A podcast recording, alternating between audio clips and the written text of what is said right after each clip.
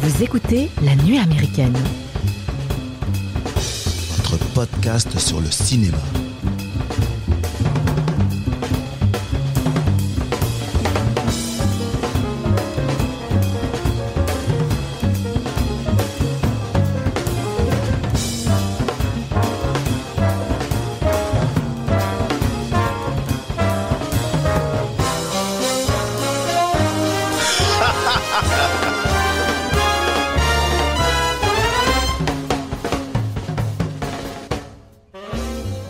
Bonjour les amis, à l'occasion de sa venue le 10 octobre au Festival du film de l'Est pour la présentation de son dernier long métrage Dernier Soleil, la nuit américaine a eu le plaisir de recevoir Étienne Constantinesco, réalisateur et scénariste pour un entretien dense et passionnant, entretien mené par Mathieu et Mike et enregistré à l'Anticafé de Strasbourg. Je vous laisse profiter de cet échange.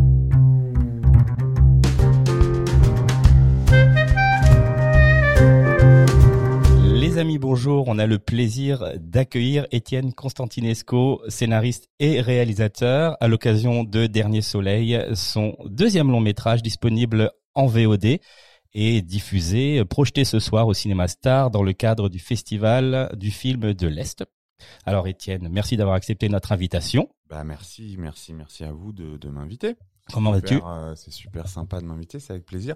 Écoute, ça va, hein, comme je te disais, un peu, euh, un peu fatigué aujourd'hui. Ouais, La je nuit ai raconté un peu la veille. c'est pour ça que j'hésite toujours à revenir sur Strasbourg parce que je sais que je peux facilement faire du hors piste.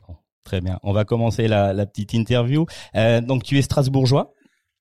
Tu euh, enseignes l'audiovisuel à, à Aix-en-Provence. Ouais, mais j'ai enseigné ici aussi à la. D'accord, ok. Et donc euh, tu réalises, tu, tu réalises tous tes films à Strasbourg, dans la banlieue strasbourgeoise. Alors qu'est-ce qui te pousse effectivement à, revenir en terre alsacienne pour réaliser tes films Ben, alors, c'est vrai qu'on associe souvent un peu mon cinéma au cinéma de banlieue qui est devenu maintenant un genre à part entière, ce qui, moi, je, trouve ça un peu bon. Euh, effectivement, il y a un peu un décorum un peu banlieue dans mes films, ça arrive, mais c'est plus des films qui traitent euh, euh, de la marge, euh, de personnes qui, qui essayent de se faire leur place. Euh, souvent, ils doivent puiser une forme de violence en eux pour réussir à, se, faire, à se faire leur place, mais c'est souvent vain. Et effectivement, ça mélange, euh, comme en plus j'utilise des non-acteurs beaucoup, ça mélange des gens qui peuvent être en situation de précarité ou pas. Euh, je mélange les, les couches sociales, parce que moi j'ai une espèce de... Voilà, j'ai- je fréquente toutes sortes de, de personnes, enfin peu importe. Et hum, donc pourquoi je... je, je donc juste pour dire, voilà, je, enfin moi, quand on me demande, je dis que je ne fais pas du cinéma de banlieue. Euh, pourquoi je viens à Strasbourg? Ben parce que je pense que que, que hum, tu sais voilà, on a tous une histoire, euh, quelque chose en nous à un moment. euh, euh, voilà, un, truc qu'on a traversé, qui nous a forgé, qui a fait notre identité, qui a été pour certains très difficile, pour d'autres plus simple. Moi, voilà, j'ai eu une, une, adolescence un peu compliquée ici. Voilà, j'ai décroché scolaire. Enfin voilà, j'ai arrêté l'école très jeune. Et, donc voilà, ça a été une période particulière qui, je pense, m'a beaucoup marqué. Euh, c'est d'ailleurs pour ça que je pense que je parle de cette histoire. Enfin, ça, je l'ai analysé bien après. Hein, ce besoin de se faire sa place, et c'est souvent familialement aussi. Hein, c'est pas au sens euh, sociétal, mais dans Dernier Soleil, c'est ça. C'est quelqu'un qui euh, finalement veut veut avoir sa place au, au sein d'une famille. Enfin, on recrée sa famille. Et donc, ben voilà, je pense que c'est- c'est que je suis très proche de cette ville à cause de ça, parce que je pense que j'y ai vécu des, choses euh, fortes euh, qui m'obsèdent, et, donc c'était évident pour moi de, sur mon depuis mon premier film, même avant j'avais fait un court métrage qui que, j'ai éradiqué, hein, qui n'est pas visible, mais j'avais fait un court métrage ici. Je ne l'impose pas à la postérité, hein, si vous voyez ce que je veux dire. Et, euh, et donc voilà, pour moi, c'était évident de, de parler de ça. Et j'ai toujours eu le besoin de parler de ce qui m'a, ce qui m'entourait, c'est-à-dire des gens avec qui j'ai traversé des choses, qui ont aussi un parcours un peu comme moi, qui est un parcours un peu marginal. C'est pour ça qu'on retrouve beaucoup euh, euh, mes potes, quoi. Pourquoi il y a une espèce de noyau de potes en fait. euh, C'est pour ça aussi que tu reviens sur Strasbourg, parce que tu as tes potes, ta petite bande avec laquelle tu travailles. Et, et donc il y a ça aussi. Oui. C'est-à-dire qu'en fait, on, on était comme on a un parcours un peu euh, voilà un, un peu particulier, on est un peu des on est un peu des débrouillards quoi. C'est-à-dire que nous il y a rien qui est impossible quoi. Tu vois, on se dit euh, le truc on peut le faire quoi. Donc effectivement il y a les deux, c'est-à-dire qu'il y a le, ce besoin que j'ai de parler de ça. et en même temps euh, ce que j'ai construit au fil des années, c'est-à-dire une équipe euh, qui peuvent passer devant la caméra, derrière la caméra. Enfin, tu vois, tu parlais de mon pote Julien, on parlait de Julien avant qu'on voit dans tous mes films. Enfin voilà, sur le dernier, je me souviens, on en parlait hier avec euh, un, un, copain sur le film de science-fiction que j'ai fait il y a quelques années, qui n'est pas visible, pour ça que vous ne l'avez pas vu. Euh, eh bien, il faisait voilà, il faisait les merguez et il passait devant la caméra. je lui disais, alors ça veut pas dire que le résultat est forcément pertinent parce que ça, ça a ses, ça a ses défauts. Mais voilà, c'est des potes où voilà, on fait tout quoi, on se démerde, on se motive, on s'amuse et ça nous permet de nous retrouver aussi. Ce que j'ai trouvé super intéressant en fait dans, dans tes films, dans, que ce soit dans les longs ou dans le court, justement tu parlais du cinéma de banlieue. Et en fait, effectivement, même si tu utilises les archétypes de la banlieue, on, on, peut pas identifier véritablement que ça se passe en banlieue parce que des fois ça se passe aussi à la campagne. J'ai l'impression que tu crées une espèce de, de nouvelle euh, topographie en fait, avec un, je sais pas, un, un, nouveau paysage et quelque chose un peu, des fois, c'est limite du fantastique. Et, et, tu joues vachement, je trouve, avec les codes du genre parce que on est dans le film un peu social. Tu vois, tu dépeins un milieu social, mais à travers le prisme aussi de, du cinéma de genre. Le polar, plutôt ou Alors euh, voilà, je, je, moi je, je, je sais qu'il y a tout un débat sur le cinéma de genre, particulièrement en France où malheureusement on est, euh, on a quand même, par exemple, on a inventé, on est quand même les inventeurs de la science-fiction et on n'est pas capable de produire. Enfin voilà, c'est quand même il y a quand même avec tout l'argent dont on dispose, on a quand même un système euh, qui est très favorable. C'est quand même un peu, il y a quelque chose d'un peu dramatique dans, cette histoire maintenant de dire ah ben oui c'est, quand même euh, voilà il faut qu'on puisse financer aussi des films de genre. Moi je il y a un livre qui m'a beaucoup marqué il y a quelques années de Le temps scellé de Tarkovsky. Moi j'aime bien Tarkovsky parce que j'aime bien le cinéma poétique. Euh, et, qui justement arrive à sortir du drame, n'est pas trop accroché au drame et, il disait dedans le, nom même de genre à la froideur du cadavre. Et c'est vrai que, que qu'est-ce qui nous intéresse dans le cinéma, c'est quand on découvre une personnalité. Certains mecs derrière, c'est un réalisateur, il a une vision et elle est portée par des gens, des acteurs, bien sûr une équipe qui, participe énormément et il faut pas leur enlever du crédit, mais c'est quand même la vision. Euh, euh, d'un mec et c'est ça le genre en fait. C'est un genre en soi. Tu vois on va regarder bah tu prends Tarkovsky ou j'en sais rien on prend des mecs on prend des mecs plus récents euh, euh, moi j'aime beaucoup Bruno Dumont tu vois par exemple en voilà. ça se sent ouais. Ouais et, voilà c'est un genre en soi tu vois. C'est à dire ce gars c'est ça c'est lui c'est sa personnalité ça ressemble à rien d'autre en fait tu vois. C'est ça qu'on attend. Enfin en tout cas c'est moi c'est ce que j'attends du, du, du cinéma. Donc ces histoires de genre bon je suis toujours un peu je comprends que ce soit en plus utile pour pour marketer les films, mmh. pour les positionner, pour le public, même moi, tu vois, j'ai besoin de, de, donc ça c'est tout à fait normal. Par contre, moi je je suis pour essayer de sortir ça de ma tête. Euh, quand j'écris un film, je, je n'ai aucune forme de et c'est ça que moi dans, dans Dernier Soleil, je suis content d'un truc, c'est qu'effectivement déjà il y a ce mélange où effectivement comme tu dis, on est on est on démarre sur un film social et, et d'un coup, en fait, ça glisse dans le dans le criminel ou le polar, enfin voilà, sous-genre du polar. Enfin oui, effectivement c'est du film policier quoi.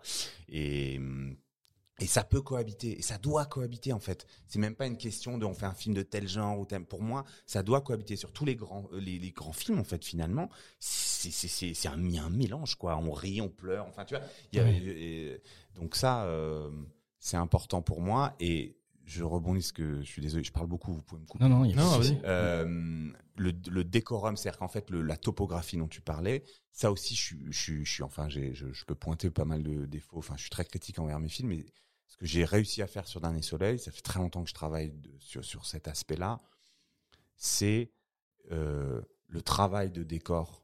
Tu vois, c'est, c'est, c'est, c'est, c'est en fait mes décors, l'extérieur, c'est l'intérieur. Ça veut dire que tes décors, c'est ton, c'est ton personnage c'est ce qu'ils pensent, c'est leur intériorité. Et, et, et, je me suis rendu compte qu'effectivement, j'avais toujours une tendance à, comme mes personnages, à aller chercher des lieux qui n'ont pas vraiment leur place aussi, quoi. Et effectivement, j'ai, j'ai, j'ai, moi, je suis, je, bon dans le visuel. Enfin, j'ai pas mal de défauts, notamment à l'écriture, mais je, suis réel, donc je suis très dans le visuel. Moi, je suis dans voilà la vision visuelle euh, pour la différencier de la vision euh, globale hein, des choses. Et, euh, et, et, donc j'ai fait ce travail sur Dernier Soleil où voilà les, les tous le, les décors. Alors j'ai quand même 15 ans de repérage ici, donc ça m'aide. Mmh. Mais voilà, tu sais jamais. Eux, les décors aussi, c'est voilà, c'est c'est urbain, mais en même temps t'as la nature qui prend. J'aime bien ça, moi, toujours quand t'as cette espèce de combat de la vanité de l'homme à imposer son truc. Et finalement, la ville, c'est aussi comme la nature. Ça devient aussi chaotique finalement qu'une forêt. Ça finit par pousser. Voilà, donc on retrouve ces, ces choses là et donc je j'ai travaillé en tout cas un, un, univers euh, voilà, on peut parler comme ça, qui je pense est en tout cas un de mes, univers les plus aboutis quoi sur, sur du long. Et pour rebondir, c'est une question, hein, c'est important aussi. Effectivement, je ne suis la reproduction du réel ne m'intéresse pas. Je ne fais pas du cinéma réaliste. Et souvent, souvent on vient me dire, euh, oui, bah, tu vois, tout de suite les gens ont ce rapport. euh, et, et- et non, j'utilise un élément très réel. Effectivement, j'utilise des vrais gens, donc c'est sûr que ça va tout de suite frapper. Tu vois, le, ce, réalisme va frapper, mais je le prends pour le tordre. Mais tu, on que tu, oui, tu sublimes en fait le naturalisme. En fait, en, en prenant des, en justement en jouant des codes, même si effectivement tu t'en défends, tu dis tu veux pas euh, dire clairement que c'est du cinéma de genre parce que on n'a pas besoin effectivement de faire du cinéma de genre pour expliquer ton cinéma, mais tu c'est vrai que tu tords en fait. quand on parle de Dumont, on pense à un cinéma naturaliste, tu vois. Et, et, mais euh, quand quand on voit ton ton cinéma, on te dit effectivement la la, la, première amorce, on pourrait croire que ça pourrait tendre aussi euh, vers ça, mais tu ouais, tu il y a une bascule à un moment donné, on part, c'est c'est le le naturalisme qui devient un peu fantastique. Ou, ou- ou- moi quand quand je dis ça, c'est que je pense effectivement c'est les dernières séquences dans Des soleil où tu parles c'est de voilà de tes décors, ces décors naturels où, où oui où, où la nature a pris la place sur euh, sur ce sur ce bâtiment. Il y, a- il y a quelque chose en fait qui euh, oui qui, qui sublime ce, ce naturel, c'est assez extraordinaire en fait à voir. Et, et tu disais ça ça représente en fait aussi le les personnages leur euh, ce qu'ils ressentent et ce décor et ça se sent effectivement. C'est ça. C'est, il est seul, c'est vide, c'est eux, tu vois. Ils ont pas, ils en ils ont pas leur place, ils sont cassés comme ça. Enfin, tu vois, on fait, c'est des, c'est des, c'est des, c'est un peu des raccourcis. C'est-à-dire, c'est assez rapide de dire ça, mais pourtant, c'est vrai. Tu vois, il y a, y a, y a quelque chose euh, là-dedans. C'est-à-dire de, de, de, de, hum, effectivement, de, de, hum, c'est, ça, c'est ça. C'est-à-dire que ça, ça représente le, ce qu'ils sont en train de vivre. Ça représente leur, le- leur état, leur état d'âme. Et, et, oui, c'est presque. Moi, je suis, je, suis- je suis d'accord avec toi. hein. C'est-à-dire, je prends, hein, fantastique, tu vois. euh, J'étais jamais allé jusque là. Moi, je dirais plutôt que ça, ça j'essaye de tendre vers un truc un peu, un peu poétique, c'est-à-dire un, Mmh. un langage très visuel. Qui- quand tu parles de Tarko- Tarkovsky, effectivement, quand, quand je pense fantastique, quand je, je vois en fait cette dernière séquence-là, ouais, on peut penser, oui, à, je sais pas, à- au miroir, à Stalker, enfin, des séquences en fait qu'on peut retrouver dans ces films. Et tu dis, ouais, ouais, il y, a il y a quelque chose de, de poétique, fantastique dans, dans, cette, dans cette dernière séquence que je trouvais effectivement très très belle. Et euh, en fait, quand on parlait de, de- aussi de Dumont, on disait, euh, je me posais la question, Dumont disait, il passe beaucoup de temps avec ses comédiens non professionnels pour déjà pour apprendre à les connaître et pour qu'il y ait une vraie relation avec eux, pour que en fait quand il quand il tourne avec eux, quand il les filme, ben, il y a une relation de confiance. Toi, c'était tes comédiens, tu les connais. La plupart. La plupart. Il y a il y a des séquences qui sont extrêmement troublantes quand il va euh, quand il va à l'appartement, hein. Et Ouais. là, je, je me demandais, je me dis mais quelle est la part déjà de d'improvisation des dialogues? Mm. Qu'est-ce qui est écrit? Parce que là, oh, là pour le coup, on, on est dans le vrai quoi. Tout à fait. C'est là c'est assez impressionnant. Alors je sais pas si tu si tu veux en parler déjà Ah, parler bien de ces comédiens là bien et sûr, euh, bien sûr, bien sûr, avec grand plaisir. Euh, donc voilà, moi je- quand j'ai décidé donc de faire pour recontextualiser, je, je, je fais Dernier Soleil, je, suis à Paris, euh, je, déteste ce que je fais. Genre, ça fait dix ans, pour huit ans que j'essaie de, de- de- je développe des films qui ne se montent pas. Euh, et je et ça devient extrêmement frustrant. Je vois que je vois pas le bout du truc. Et je me dis, bon, les- le- le- l'expérience de le film de science-fiction, on pourra en reparler pour euh, expliquer, mais ça avait été une expérience difficile, où j'étais avec tous mes potes, mais je l'avais très mal vécu, et je me suis dit, mais mon Dieu, je, je prends même plus de plaisir à faire ce que je fais, quoi. Je le fais pour, euh, par un besoin, par une obsession qui est la mienne, quoi, qui est de- je dois, comme, euh, voilà, moi, je pense que j'ai un truc à dire, et Tu je dois créer et, et tu dois mettre à l'écran ce que tu penses et ce que tu dois, ce que tu dois dire, quoi, ce que tu ressens. C'est de l'exorcisme. Oui, c'est ça. Je te jure. Et Mhm. c'est- un dérèglement, quoi. C'est-à-dire que tu vis avec, ça te ça t'obsède. Moi, c'est vraiment ça. Je dois je dois mettre les images. euh, Tu vois, c'est c'est c'est c'est comme ça, par tous les moyens, euh, en essayant de rester raisonnable. Même si ce dérèglement, la raison n'a rien à voir dedans. Euh, et, et donc, je dis bon ben, je dis à ma femme, écoute, je- elle était enceinte, c'était mon premier, son notre premier enfant. Et je dis, écoute, euh, si je veux faire un film, en fait, finalement, il faut que je le fasse maintenant parce que une fois que on aura le, le, bébé, on va passer au moins un an ou deux, ça va être compliqué.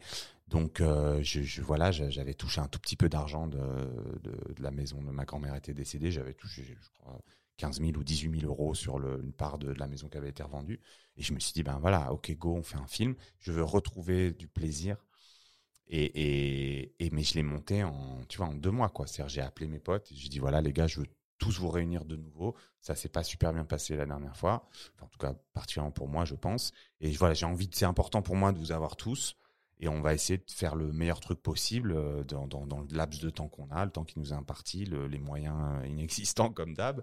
Mais voilà, je, viens avec une petite équipe et on tourne.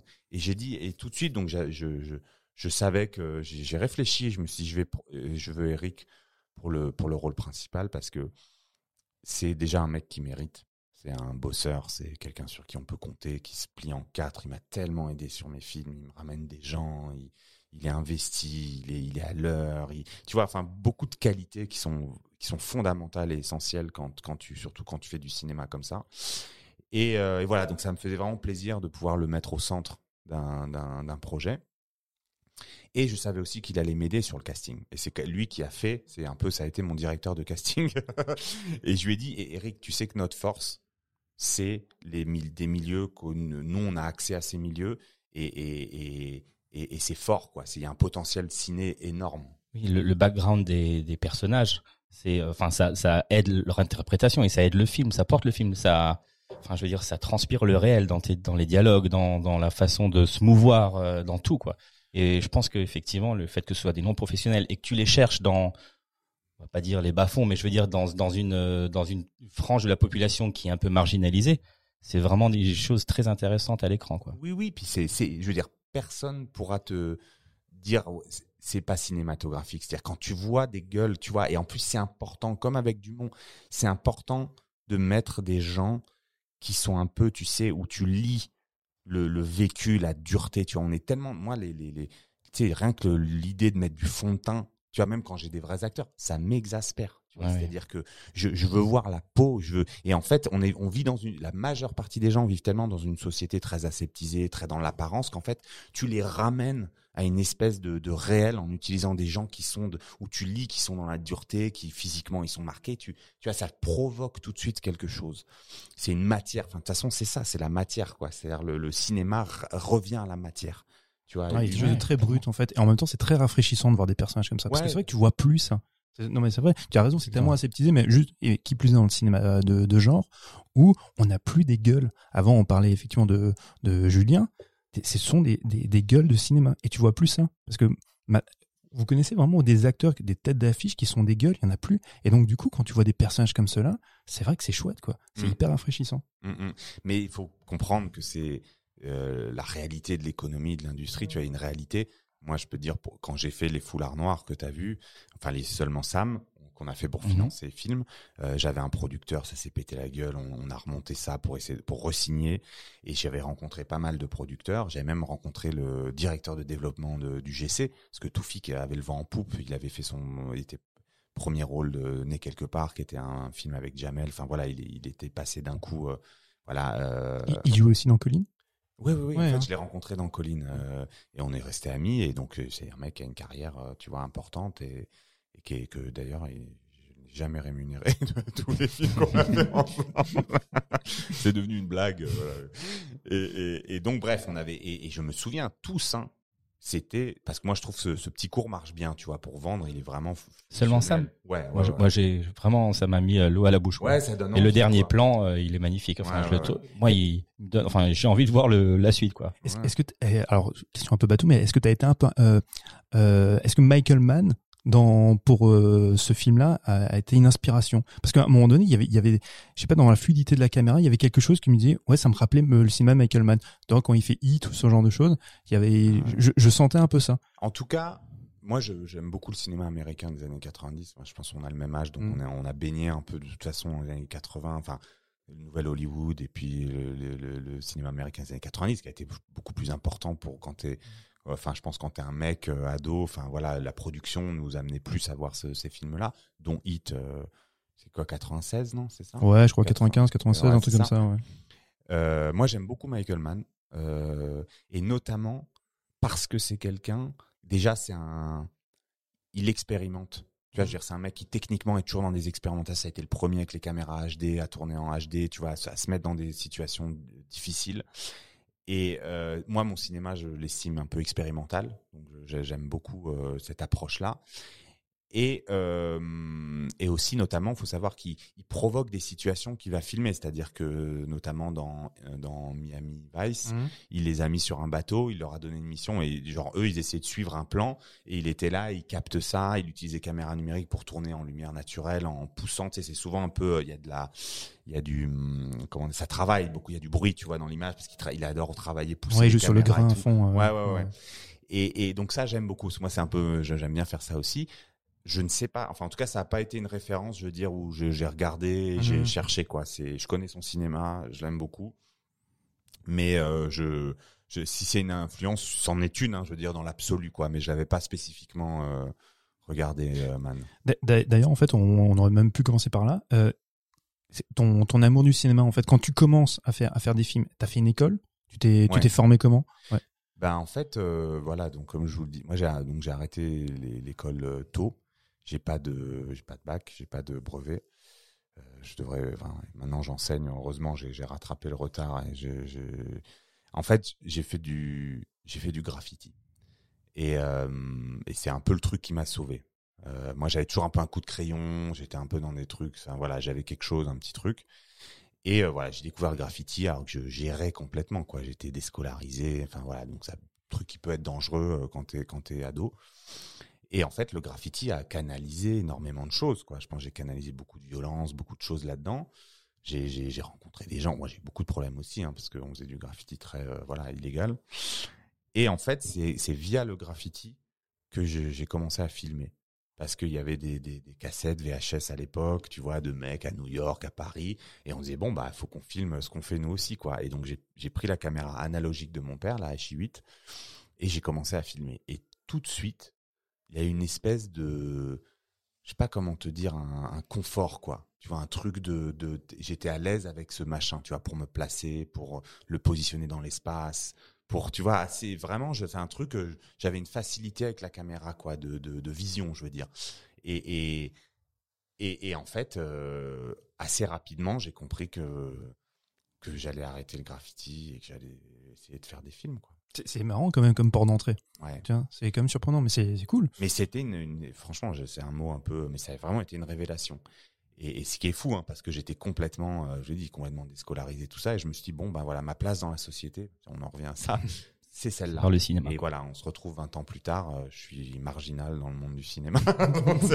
C'est- voilà, c'est c'est assez, c'est assez étonnant. Mais voilà, c'est venu de là. Et là, je me suis dit bon, qu'est-ce que je fais? Je veux apprendre sur le tas, parce que je savais que c'était un métier qu'on pouvait apprendre sur le tas, mais on connaissait personne pour me prendre ouais. en stage, en truc. Donc j'ai dit bon ben, je vais à Paris. J'ai regardé les écoles privées. Et parce que de toute façon, j'avais pas d'autre choix que de faire une école privée. Hein. J'allais, je pouvais pas tenter euh, un concours. Et, euh, et j'ai fait euh, le CLCF pendant trois ans. Donc j'ai, moi, j'ai, j'ai suivi une formation de scénariste à distance ici avec l'écart. J'ai travaillé, je, travaillais, je me suis mis à bosser. J'ai trouvé, j'ai bossé dans la sécurité et je, je suivais une formation de scénariste à distance. Je, et je suis rentré au CLCF et j'ai fait, euh, et j'ai fait, j'ai un diplôme d'assistant réalisateur. Voilà. Mais ils t'ont pris euh, sans diplôme. Enfin non, c'est une école privée, donc du coup tu privée, payes et tu peux. Tu, tu passes un, tu passes un entretien, voilà, où à l'oral tu t'exprimes, tu, tu, tu fais un petit, qu'il y a des petits tests. Oui, oui, je veux voilà, ça ouais. reste D'accord. tout à fait accessible euh, quand t'es un peu, euh, voilà, quand tu réfléchis un peu, il n'y a pas de, Oui. il y a pas de problème. Et c'est vrai, donc tu parles donc effectivement toujours trouver sa place dans la société. Tous tes personnages, donc, bah, c'est un peu des anti-héros. Et euh, ils, sont, ils sont tous, en fait. Ce qui est- il y a des thématiques hein, quand même chez toi. Il y a quand même la thématique qui revient constamment, c'est la thématique de la trahison. Ils trahissent toujours. euh, Il y a toujours des personnages qui sont trahis. Pour faire sa place, il faut trahir l'autre. Tu vois? Ah, c'est vrai, non, mais c'est, tu vois, c'est un, un peu surprenant, c'est ce que la lecture qu'on en faisait. Et, et, et du coup, je m'interrogeais là-dessus. Je, bah, bon, peut-être que d'une certaine manière, tu as un peu répondu à la question, mais en, en trouver sa place, c'était, est-ce que c'est des fois être dans le conflit avec la société ou avec les, avec, avec l'autre, et ça justifie, tu vois, ces petites trahisons. Ça reste toujours, parce que c'est toujours des personnages qui sont issus un peu du petit banditisme, donc c'est Mm, toujours mm, avec des, avec des deals de drogue, dont, ben, voilà, pour survivre, bah, tu dois trahir l'autre, pour se faire un peu d'argent, tu Mm. trahis l'autre. C'est assez marrant comme thématique, tu vois. Enfin, Ouais. qui revient. En fait, je, ça, je pense effectivement, c'est le cas. Et c'est en fait, donc, quand tu es dans ces, ce monde-là, un peu, voilà, comme moi, je, je l'ai fréquenté, il y a une. euh, je me souviens une fois d'un mec euh, qui m'a dit, tu sais, le milieu du shit, euh, c'est quand même, c'est, vraiment un milieu de pouilleux. Et c'est, vrai, c'est-à-dire que, en fait, c'est, illégal Donc en fait, tout est permis. Donc en fait, très rapidement, tu te retrouves, tu te fais entuber, euh, tu vois des mecs se faire euh, cartonner pour se faire voler ceci, cela. Et tu, bah c'est ça de toute façon le, crime, c'est qu'en fait voler des voleurs, c'est super, ils, ils iront pas porter plainte, il y a pas de problème. Donc en fait, moi j'ai côtoyé cette violence. Et je pense que ça m'a beaucoup marqué en fait. Je parle beaucoup de violence dans mes films. J'ai ce truc j'ai gardé une une espèce de parano de la violence, tu vois, parce que cette violence de rue, elle est elle est elle est extrêmement dure quoi. Elle est inique et elle est elle est elle est elle est très brutale. Et, je pense que c'est pour ça que je parle souvent de ça parce que c'est des trucs qui m'ont ça m'a vraiment marqué.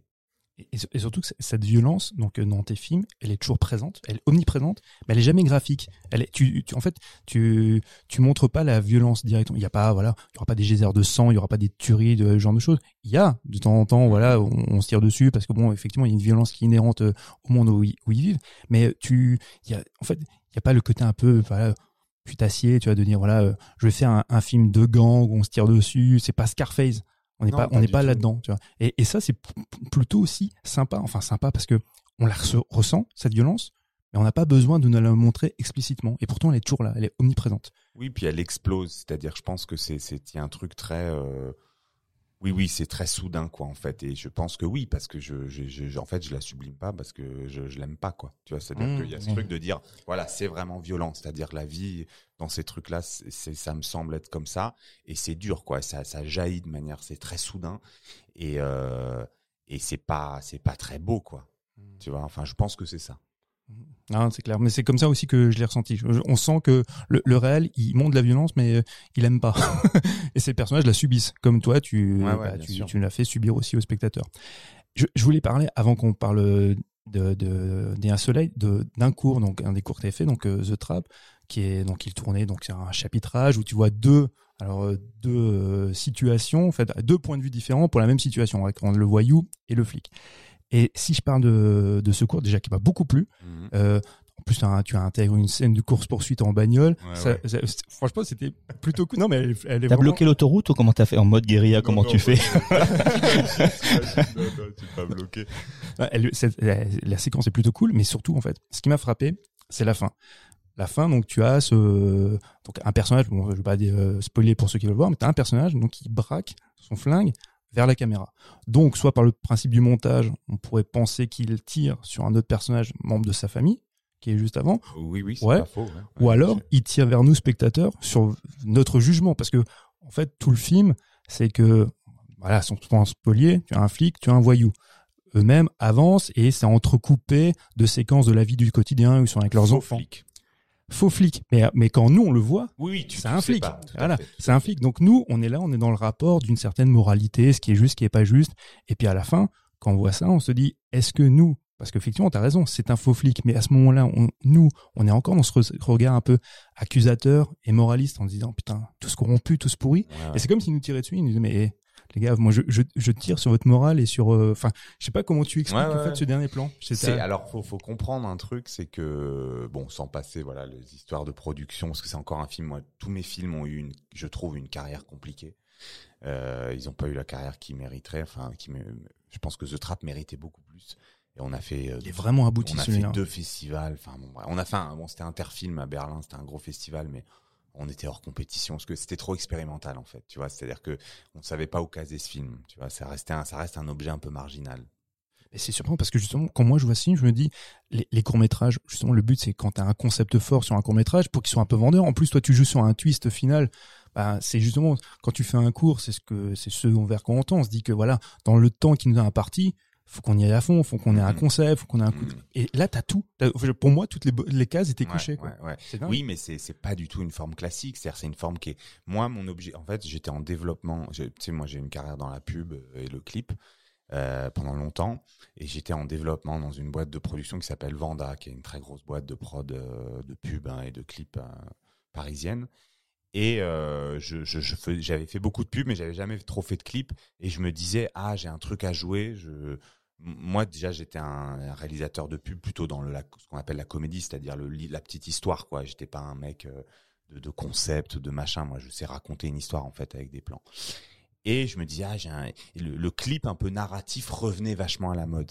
notamment avec The Choose. Vous avez vu ce Mhm. film avec Jack Gyllenhaal, euh, Ouais. Daniel Wolf. euh, Enfin, il y en a eu, il y en a eu plein. Euh, euh, Gavras, euh, notamment. euh, le long clip euh, très narratif revenait et je me suis dit moi j'ai un truc à jouer là-dedans.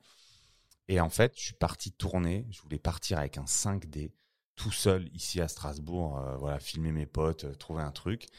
Et il faut lui rendre, voilà, mon, le chef op que j'avais, qui est Benjamin Roux, qui m'a suivi sur beaucoup beaucoup de films. En fait, avait été, c'était un, un des assistants caméra sur Colline. Et euh, je tournais pas mal euh, à, à l'époque des pubs et tout, et j'avais besoin d'un mec à l'image pour un petit truc, et je l'avais appelé, mais il était assistant caméra. De toute façon, tous les chefs op passent par de l'assistant à la caméra. Et je lui ai dit ouais, tu connais pas quelqu'un euh, qui a envie de venir faire l'image avec moi? On faisait des pubs pour les pour les JO de 2012. Et il m'a dit mais moi je te le fais, je peux le faire, machin. Je dis ah bah super, bah vas-y viens avec plaisir, voilà. Et donc on s'est mis d'un coup à tourner pas mal ensemble. Et donc je lui avais dit ah j'ai envie de partir faire un truc. Et il m'avait dit ah, non non mais moi je viens et je te fais l'image hein, euh, du film. Je fais bon bah si tu veux. et il a appelé, il a appelé un pote à nous qui est assistant caméra qui m'a toujours aidé sur tous mes films. Un excellent assistant caméra qui a bossé pour Malik. Enfin euh, un mec vraiment génial qui a tout plaqué, s'est reconverti dans le pinard. Euh, mais qui avait en plus qui va vraiment qui avait une, une belle carrière, un mec génial. Et euh, C'est et Coppola en fait le gars quoi. c'est comme Francis Ford Coppola qui lâche tout pour faire du ah oui, c'est vrai. Ils ont mais tout compris quoi. avait, il- Coppola a dit quand même que grâce à ça, parce qu'il a perdu beaucoup d'argent avec Ouais, cinéma, le vin lui a permis quand même maintenant de mettre sa famille à l'abri. Enfin, il a quand même été malin. hein. Et donc euh, ils me disent bon bah on y va. euh, et on était allé voir, il était allé voir Panavision parce qu'en fait Ben est d'une famille de chefs hop, donc ils ils ont des optiques en location chez Panavision. Enfin, ils ont investi dans des optiques, machin.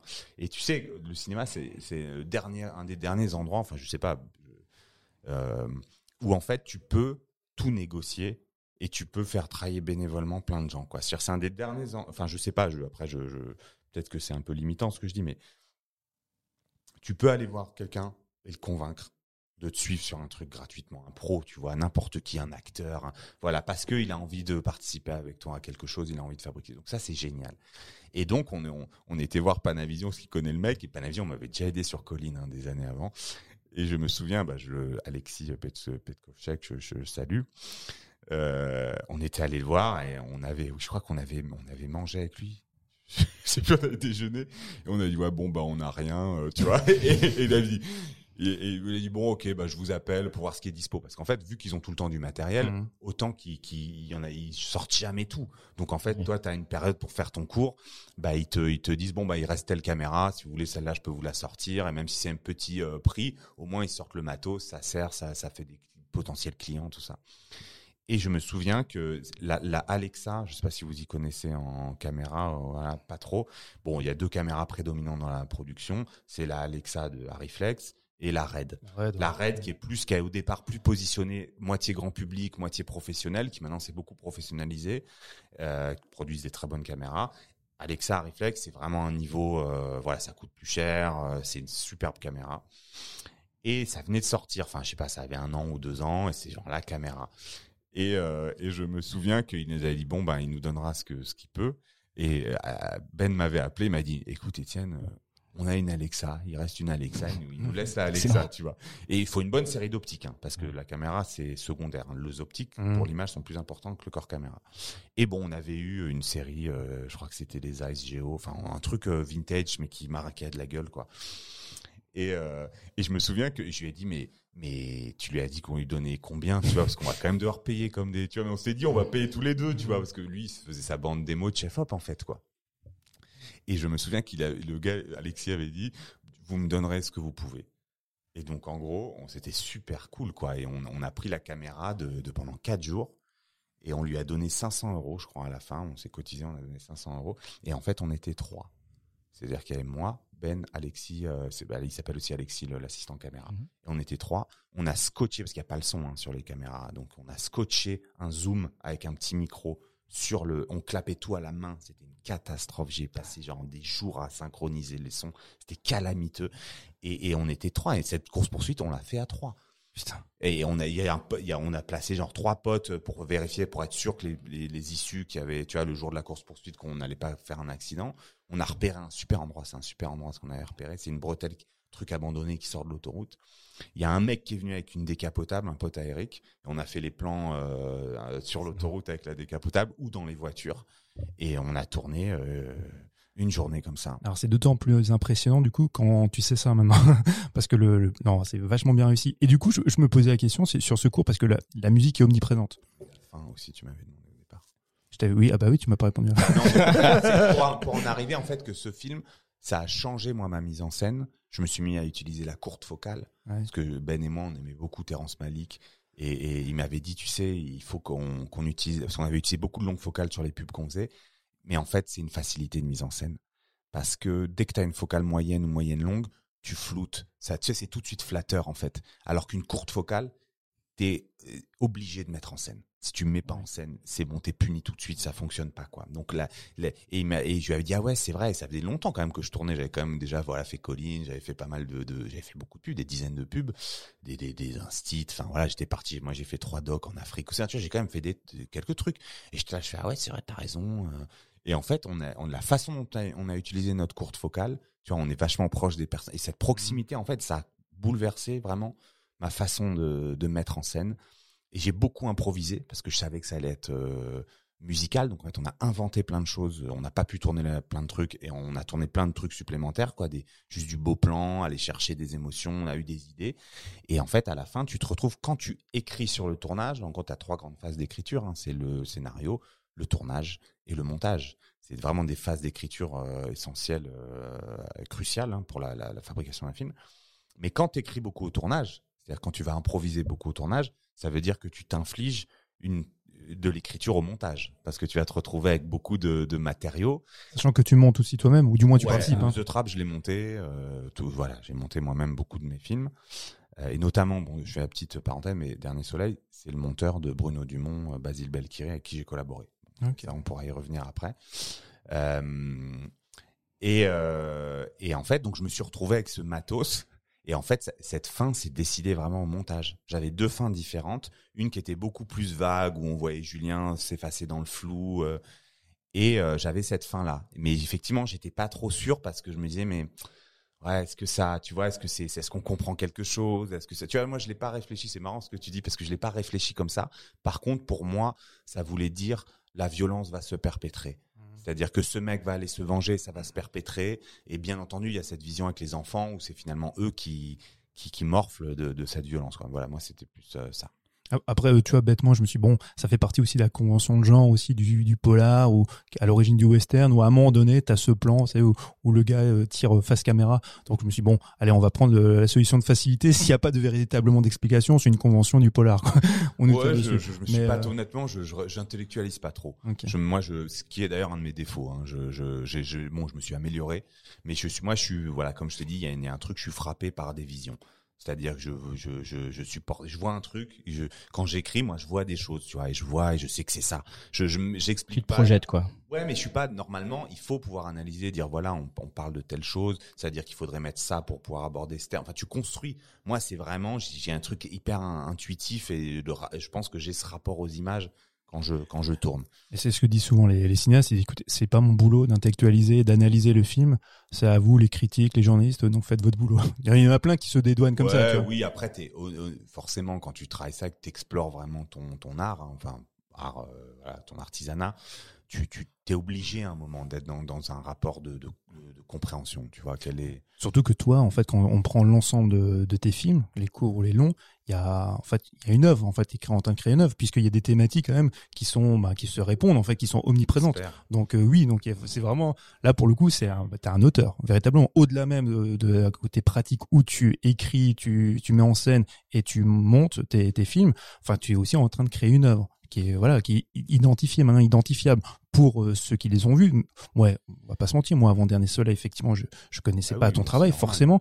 Et euh, après avoir vu Dernier Soleil, quand j'ai vu donc les films dont tu nous as parlé, je vois l'évolution, mais je vois surtout en fait toutes les thématiques euh, qui Mm. reviennent, et c'est super intéressant. Par contre, il y a un truc qui est un peu troublant, c'est les personnages féminins.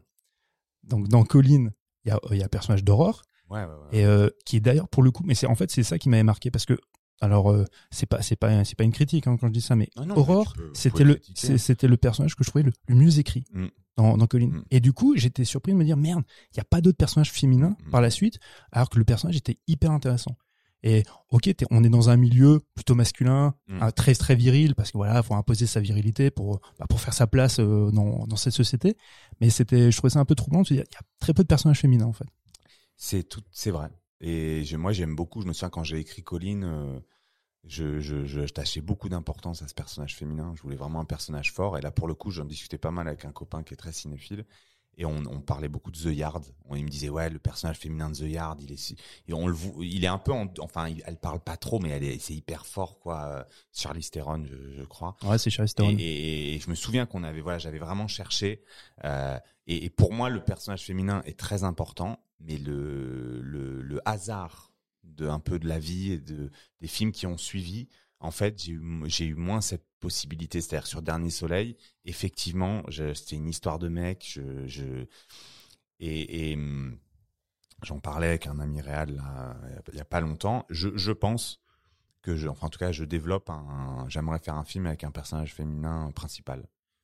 Euh, et, et, et, hum, et- et voilà, donc donc euh, c'est très important pour moi, même si je effectivement mon, mon, mon cinéma est plus euh, au départ, voilà, c'est plus quand même un truc masculin quoi. Alors que les enfants, eux, apparaissent. Tu vois, de plus en plus, tu. Alors c'est parce que peut-être c'est pas euh, tes papas. Alors j'ai pas- j'imagine, tu vois, c'est peut-être pour ça. Mais mais la- les enfants sont de plus en plus présents. Enfin, ils, ils sont ils ont pas forcément des rôles, mais ils ont un impact en fait sur l'évolution des personnages, sur le pourquoi ils font les choses. Dans Dernier Soleil, son rôle est plus que déterminant parce que c'est autour de lui que tout euh, voilà que tout s'articule. Mais on voit en fait à, à travers l'évolution de, de tes films la place que prend l'enfant. en fait. Mm, mm. Tout à fait, et, et c'est ça, ça je sais pas parce que je, enfin voilà, moi je suis été, j'étais papa un peu un peu tardivement, mais euh, mais je je sais pas, j'ai toujours adoré les enfants, euh, tu vois, j'aime bien les enfants, j'ai toujours aimé les enfants de mes potes, enfin ou tu vois de ma famille ou quoi, et il y a un truc, euh, je sais pas quand quand tu vas voler des images en fait, euh, l'enfant c'est quand même du, du c'est merveilleux quoi. C'est à dire que c'est tellement naturel ça ça se pose tellement pas la de, de, de questions tu vois tu peux provoquer des choses tu peux les piéger pas dans le pas dans un sens euh, négatif mais tu vois tu peux les amener provoquer des situations. Et c'est et c'est beau quoi. Et donc je, je pense j'ai j'ai j'affectionne ça euh, particulièrement ouais, parce que ça donne tout de suite quelque chose de, de beau les enfants Et ton, et ton rapport à la musique, euh, Mathieu voulait en parler tout à l'heure, la musique est omniprésente dans tes films, euh, parfois très... Bah, dans, dans The Trap, c'est marrant parce que C'est particulier. Ouais. c'est particulier, mais en même temps, je, je me posais la question si c'était du coup aussi euh, un besoin technique, parce qu'avant, quand tu nous parlais, c'est que tu avais, par exemple, euh, pour capter le son, c'était fixé à la caméra. Est-ce qu'à un moment donné, la musique est aussi omniprésente, voire très forte, soit pour euh, bah, justement pour pallier en fait euh, des, des problèmes techniques que tu aurais pu avoir pour capter certains sons, ou, ou alors euh, parce qu'il couvre aussi beaucoup de dialogues. Donc du coup, je me disais, est-ce que tu avais des problèmes, de, tu vois, de, au niveau des dialogues, de l'interprétation, et tu couvrais ça, ou c'était pour créer un imaginaire en fait, pour créer quelque chose de tu parles de The Trap là? Oui, The Trap, Alors, pardon. C'est très étonnant l'histoire de The Trap.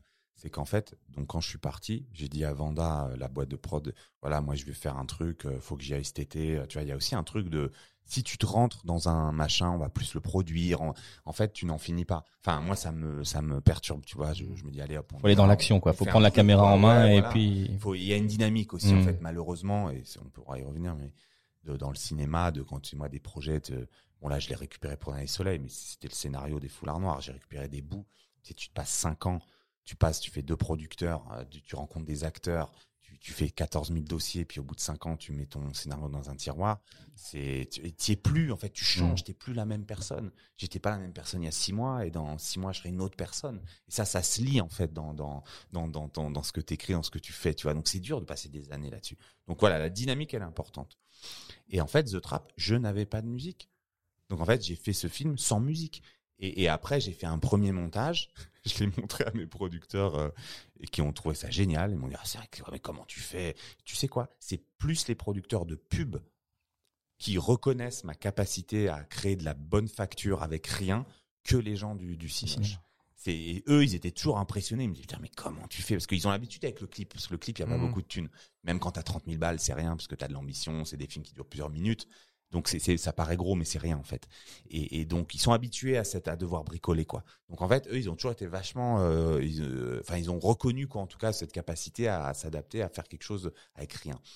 Et donc, ils trouvent ça super et tout. Ok, on, on va démarcher les labels de musique, on va trouver quelqu'un. Parce que moi, je voulais que ce soit un clip à tout prix, parce que je voulais que ça m'aide à faire d'autres clips. Et en fait, on a passé des mois à toquer aux portes. On a eu une réponse positive d'un groupe euh, d'électro un peu connu. Et il y a eu une espèce d'embrouille entre le manager, eux. euh, Ils n'avaient pas compris que c'était une compo. euh, Ils pensaient que j'allais, je voulais récupérer un titre. En fait, eux, ils voulaient composer. Enfin bref, ils étaient un peu euh, perchés, les mecs. Super sympa, mais un peu perchés. Et en fait, ça ne s'est jamais fait. Euh, la productrice chez Vandal m'a dit, écoute, on a un peu fait, on a un peu essoré le, le carnet d'adresses. On, je sais pas quoi faire. Je suis allé voir des amis, bah, des Strasbourgeois, des amis à moi, Outlines. euh, je leur ai proposé. Ils ont trouvé ça génial. On était chez, chez eux, je sais plus chez Sony ou je sais plus quoi. Euh, ça ne s'est pas fait. Enfin, ça a été très dur. Et au bout d'un moment, j'étais dépité. J'ai quand même mis deux, deux ans à, le- post-produire, hein, ce film, facile. hein. Et, euh, et euh, j'ai appelé un pote à moi euh, qui fait de la musique. Je lui ai dit, écoute, voilà, il est réalisateur aussi. Donc je lui ai dit, écoute, voilà le truc, j'ai besoin que tu m'aides. Euh, tu connais des gens. Et en fait, il était en résidence à Rennes, euh, je sais plus où. euh, il faisait du, mettait en scène une pièce de théâtre, je sais pas quoi. Et il me dit, ah ben ici, il développe des artistes. euh, tu vois, il y a des producteurs intéressants. euh. Et en fait, il m'a trouvé cette nana, Pris Wayland, euh, qui je pense n'a pas vraiment fait de carrière finalement derrière. Et euh, qui, elle, a toujours en plus un désir de, de mettre sa musique sur des images parce qu'elle avait un univers très euh, dans l'imaginaire, tu vois, enfin, qui provoquait beaucoup de d'images, quoi. Et, voilà, et donc il m'a dit, tiens, prends ces sons, essaye de voir ce que ça donne. Et je me souviens, j'ai collé les sons et, et, je lui ai renvoyé. Et, je me rappelle ce qu'il parle, il est canadien, donc il parle avec un accent anglais. euh, Et il m'a dit, bah tiens, je crois que tu as trouvé le... le ton, ton film a trouvé sa maison. Il m'a dit un truc comme ça, tu vois, un truc comme ça un peu chelou. J'ai ah, donc tu penses que ça marche. Il m'a dit, ouais, il m'a dit, mec, c'est chambé, ça marche super bien, tout ça. Et j'ai vu que ce- cet aspect, le contrepoint, qui en fait, moi, ça revient beaucoup dans ce que je fais, c'est-à-dire la douceur et la violence, en fait, tu vois, et de, faire, de faire cohabiter ces deux choses. Et c'est ce que tu disais quand tu parlais du visuel. Moi, ce qui m'intéresse dans Dernier Soleil, c'est le- d'avoir cette mise en scène qui est extrêmement propre, qui, est, qui essaye d'être belle, qui essaye de, de, de rendre beau les gens, qui sublime un peu les, ces, ces gueules-là, qui, eux, on est dans des décors difficiles, c'est un truc dur, c'est violent. Et donc, ce, The Trap, ça, aussi, ça a été un tournant. Et donc, c'est venu, mais c'est venu un an après la musique. Tu vois, moi, je l'ai tourné sans musique. Mais voilà, cette alliance de, de, de ces belles images, mais en même temps, ce contenu violent et cette musique qui vient là. Et effectivement, le son, il est le problème de The Trap, hein, pour moi. J'ai pas réussi à avoir de monteur son. Donc, en fait, c'est un mec qui s'est débrouillé, qui m'a un peu mixé le truc, mais il s'est pas bruité. Et en fait, la, la poursuite, le gros défaut de la poursuite, si vous revoyez le film et que vous écoutez, c'est qu'en fait, le son, il est pas du tout à la hauteur, tu vois. Alors qu'on aurait vraiment pu rendre ça beaucoup plus le muscler vraiment avec du son. Donc euh, voilà pour la petite histoire. Et, et The Trap euh, a été la rampe de lancement de, grand, de Dernier Soleil? Bah pas non, Non? pas vraiment parce que je Parce que c'est les mêmes, euh, c'est le même, c'est le même univers, c'est le même, c'est les mêmes éléments que tu Ouais, développes ouais. dans, grand, dans Tout à Dernier fait. Soleil. J'avais un projet qui s'appelait les foulards noirs, donc dont on parlait avant. Tu sais, Ouais, ouais. Ça m'a plus en fait vraiment donné confiance. Tu vois, le film, il a vachement plu. Ce qui est fou, c'est que Ben, donc qui était pas vraiment encore chef op, qui avait bossé avec moi sur quelques projets de l'année, en venant m'aider, en fait, ça l'a complètement lancé. D'accord. C'est un chef op euh, reconnu qui fait des très gros trucs. Cool. Euh, et ouais, ouais, mortel. Et mais moi, alors par contre, c'est comme tous mes films, ce que je dis, quoi. Je, je comprends pas, mais j'ai eu une reconnaissance d'estime. C'est-à-dire qu'il y a même des réals qui m'en reparlent, tu vois, euh, aujourd'hui, tu vois, pour me dire, ah, putain, c'est génial, ce Bravo, c'est super, euh, tu vois. Tu vois, il y a un espèce de truc d'estime. Mais je veux dire, professionnellement, ça ne m'a rien rapporté parce qu'au final, avec la nana Pris Wayland, on s'est embrouillé parce qu'elle m'a dit, ouais, en fait, finalement, je veux pas le sortir comme clip pour mon album. Je lui ai dit, attends, c'était la condition, on en avait discuté. Moi, ce que ça m'int- je veux que ce soit un clip, en fait. C'est pour m'aider dans, tu vois. Dans le développement. Et non, on a- et donc, en fait, on s'est, on s'est pris le bec et donc je l'ai sorti comme un court. Tu vois, parce qu'on a, on l'a Ah, plus sorti dans le cadre de son album. Donc, c'est devenu un court métrage, mais The Trap est un clip. Donc, en fait, si ça avait été un clip, tu penses qu'il aurait eu plus de visibilité, du coup? Bah bien sûr, je, je pense qu'il aurait et surtout il, il aurait touché la, ce que je cherchais à toucher, c'est-à-dire moi ce qui m'intéressait c'était que ça ça me permette de faire du clip derrière quoi, c'est de dire regardez ce que je sais faire. Et, donc voilà, et ce qui était intéressant c'est qu'il y a deux morceaux, donc c'était vraiment un long film qui finalement permettait de présenter deux morceaux. euh. Du, coup, en parlant de visibilité, je- j'enchaîne du coup pour euh, Dernier Soleil, parce que donc tu as fait le choix. Tu vas me dire si c'est véritablement un choix, mais qu'il soit euh, diffusé sur les plateformes de, VOD et non pas qu'il y ait une sortie en salle. Est-ce que tu, que, est-ce que si c'est le cas, c'est parce que tu penses que ce film-là est un film un peu fragile au milieu de toutes les sorties salles et qu'il aurait été noyé parce qu'il aurait fait une semaine peut-être à l'affiche et après on n'en aurait plus parlé. Alors que là, la possibilité d'être vu pendant des mois en VOD, pour toi, c'est quand même plus intéressant quand tu fais des, films comme les tiens? Ouais, alors il y a, beaucoup de choses qui rentrent en, ligne de compte.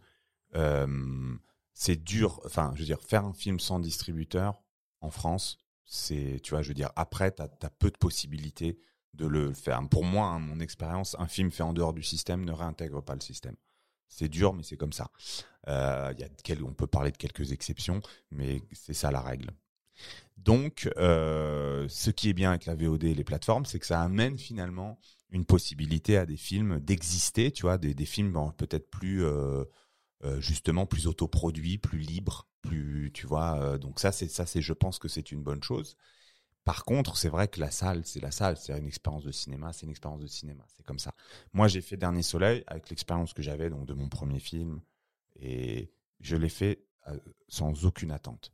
C'est-à-dire, je me suis préparé psychologiquement, je me suis dit, je le fais, c'est pour le faire, c'est pour le plaisir de le faire. S'il arrive des bonnes choses avec ce film, tant mieux. S'il arrive rien, c'est comme ça. Il y a pas, tu vois, je, je, veux plus vivre la déception, tu vois, que j'avais vécu avec Colin, que même avec mes autres films, voilà. Donc, euh, je l'ai abordé comme ça, cool, quoi, en me disant, voilà, faut que je sois cool, quoi. Et, euh, et de toute façon, comme je ne paye pas les gens, je n'ai pas de numéro de visa. Il faut savoir ah oui, visa euh, il faut un visa d'exploitation. Ce visa, en fait, il est validé par le CNC parce que tu justifies un certain nombre de salaires euh, qui te permettent d'avoir ce visa. Donc, tu peux l'avoir post-film, il n'y a pas de problème. Ils ont même un système qui est prévu pour les films où il n'y a pas d'argent, heureusement. Néanmoins, il faut quand même que tu payes un minimum. Et j'ai mon film il coûte 10 000 balles, j'allais pas remettre 15 000 balles pour un numéro de visa, donc on les a pas. Donc euh, donc en fait on savait avec Antonin le, le prod qui m'a rejoint et qui m'a qui m'a beaucoup aidé que, que voilà qu'on allait, on vous s'est dit c'est les festivals quoi. Mmh. C'est un film de tout mon, tout mon entourage de cinéma, enfin les personnes qui, qui sont proches de moi dans ce, dans ce monde ont, ont été assez unanimes pour dire c'est un film de festival. En salle, ça va être une, ça va être compliqué. Moi, mes potes qui font de la distrib, ça, on dit, hm, c'est chaud. Par contre, c'est clairement un objet de, de festival. Et euh, ben, on a pris le Covid dans la gueule, ah donc euh, les festivals exit. Donc, euh, on savait pas trop comment faire. On était un peu paumé parce qu'il y a quand même eu des festivals en ligne et on a, je pense, qu'on n'a pas été malin. On aurait peut-être dû le faire. Et euh, finalement, on s'est avec Antonin, on s'est bougé, on a on a contacté les gens autour de nous et on s'est dit bon bah de toute façon on va toquer aux portes des. On a en fait on, on s'est dit on, on passe on, on, on, tape le plus haut et on descend. Enfin, la, stratégie classique, donc tout en haut, c'est Netflix. Mmh. Donc on s'est dit, bon, c'est sûrement ça n'arrivera jamais, clairement, parce qu'ils ont des grilles, voilà. Il faut savoir que maintenant, les grosses plateformes, Netflix, ne traitent pas en direct avec les producteurs et les réalisateurs. Ah, Ils ont des middlemen, des, des gens qui s'occupent de gérer des catalogues, qui sont des distributeurs, qui leur proposent des choses. Bien sûr, il y a des exceptions. Hein. Si t'es une star, si t'es un gros producteur, il n'y a pas de problème, je, pense. Mais moi, je peux pas rentrer en contact avec Netflix s'il n'y a pas les contacts. Enfin, tu vois, il faudra que j'y passe des mois à toquer à la porte. Ça arrivera peut-être, mais ils ne traitent pas en direct.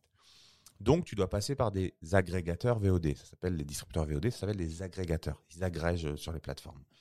Et on est passé par un contact à moi, qui est un vendeur, donc distributeur, mais plutôt dans la vente internationale, qui est à Vienne, euh, maintenant, enfin bref, un pote, qui nous a trouvé une boîte de distrib, de, un agrégateur VOD, mais qui est, je sais plus où, en Norvège ou en Suède. Donc on a contacté ces mecs, on est rentré en contact avec eux pour taper à la porte de Netflix, parce que propose des films à Netflix.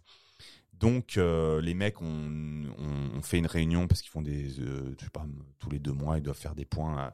et en fait, en gros, la ligne de Netflix qui achète beaucoup de films européens euh, parce qu'ils sont implantés maintenant et ils doivent acheter forcément, ils doivent avoir dans leur catalogue des films des pays où ils sont. Ils ont dit oui, oui, on achète plein de films français, mais par contre, il y a deux conditions sine qua non. Si c'est un film qui est sorti au cinéma, il doit y avoir un certain nombre de téléspectateurs, euh, enfin de spectateurs, et qui sont venus en mmh. salle. Donc je sais pas le chiffre, mais ça doit être un bon chiffre, je pense. Enfin voilà, des films qui ont eu un certain succès. Et sinon en direct VOD, comme Dernier Soleil, euh, ces films-là, pas de problème, mais il faut du casting. Donc en gros, ils ont, ont même pas montré le film. Ils m'ont dit on peut pas montrer le film puisque de toute manière, euh, ils, ne veulent pas le voir, quoi. Donc euh, voilà. Donc en gros, on a dit ok, d'accord, et on a on a gratté en dessous et on avait du mal à identifier en France des agrégateurs VOD. On en a trouvé deux, dont My Digital Company. Et Antonin a voilà l'a, appelé, a fini par la voir. et Il a passé du temps avec elle au téléphone et elle lui a dit ouais c'est compliqué, c'est dur. Enfin genre elle l'a un peu sympa, mais genre elle lui a dit voilà c'est difficile. euh, Netflix n'y pensait pas, machin, un truc. Et lui il a insisté, il a dit bah regardez le trailer quand même. euh. Et à l'époque on avait fait un trailer pour la campagne de crowdfunding, c'était pas le trailer euh, de Mhm. sortie, mais qui était quand même euh, tout à fait correct. quoi. C'est pas le même étalo, c'est machin, mais bon. Et la nana nous a répondu, nous a dit ah ouais ça a l'air vachement prometteur, j'ai envie de voir le film. Envoyez-moi le film. Et on a envoyé le film. Et on a passé, euh, je sais pas, des mois en fait. Elle a plus jamais répondu. Et pour moi, c'était mort. Tu vois, je dis bon, bah, faut qu'on se bouge, faut qu'on trouve d'autres gens. Et il l'a rappelé, il lui faisait des mails, mais elle répondait jamais. Donc on s'est dit bon, bah, pff, voilà, classique quoi. c'est, Ah, il- ça lui a pas plu, c'est pas grave. Bon. Et en fait, il, il lui a refait, il a, on a fait un point tous ensemble. Et il a dit bon, je vais la relancer de toute façon parce que voilà, elle m'a pas répondu, je veux qu'elle me réponde. Et après, on, on continue sur nos pistes. ouais. Mm. Et en fait, il lui a fait un, il essayé de l'appeler, il l'a pas eu, il lui a fait un mail. Et elle a répondu au mail, elle a fait trois lignes. Bonjour, je suis intéressé pour distribuer votre film. Euh, nous pouvons viser une, euh, sortie pour juin. Euh, je vous envoie un contrat dans deux jours. Et voilà, ça s'est passé comme ça. Et là, quand, quand tu cette réponse-là, après toute cette attente, putain de soulagement quand même, non? Ouais. C'est génial. Non mais j'avais Antonin, j'ai failli chialer au téléphone. Ah, C'est-à-dire, moi, ouais, j'ai j'imagine. tellement eu de galères. Mmh. Et encore, c'est une petite sortie, tu vois, je le Oui. sais très bien. Mais, mais on a, j'ai tellement peiné sur mes films, ça a été tellement dur. Je me souviens, je l'avais au téléphone, et, et tu sais pourquoi c'était touchant?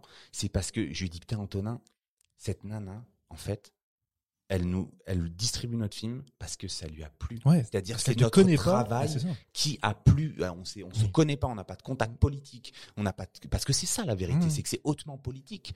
Donc tu, tu dois connaître, tu dois être introduit, tu dois, tu vois, c'est comme ça. Mmh. C'est que ce soit les, en plus les subventions particulièrement, mais le monde professionnel aussi, c'est la même chose. Donc là, je dis putain, il y a pas, c'est pas notre pote, on n'a pas de contact là-bas. Elle a pris le film parce que parce qu'elle, il y a du potentiel et que ça lui a plu. Ah ouais, c'est super gratifiant. Comme tu disais, t'es pas, t'es pas affranchi dans le système. Et puis, et quelqu'un voit ton film et tu dis, putain, ça me plaît, Ouais. je le veux. C'est génial. Après, ce soir, donc, du coup, il sera euh, bah, diffusé en salle. Ça, c'est là, du coup, c'est top aussi. Parce que là, euh, donc, tu présentes ton film. euh, Enfin, c'est, c'est, c'est une autre expérience. C'est pas la première fois que tu le présentes. Tu l'as déjà présenté au Star il y a quel- à sa sortie, non Là, juste avant la sortie, le week-end avant la sortie, et c'était génial. On a, la truc était, salle était pleine parce qu'on a, on avait un certain quota d'invites et on avait ouvert, je sais plus pour 60 ou 70 personnes. Il y avait encore Mhm. le, tu sais, Le quota, ouais. ouais, le, le, le- Covid. la salle euh, Mhm. Covid machin.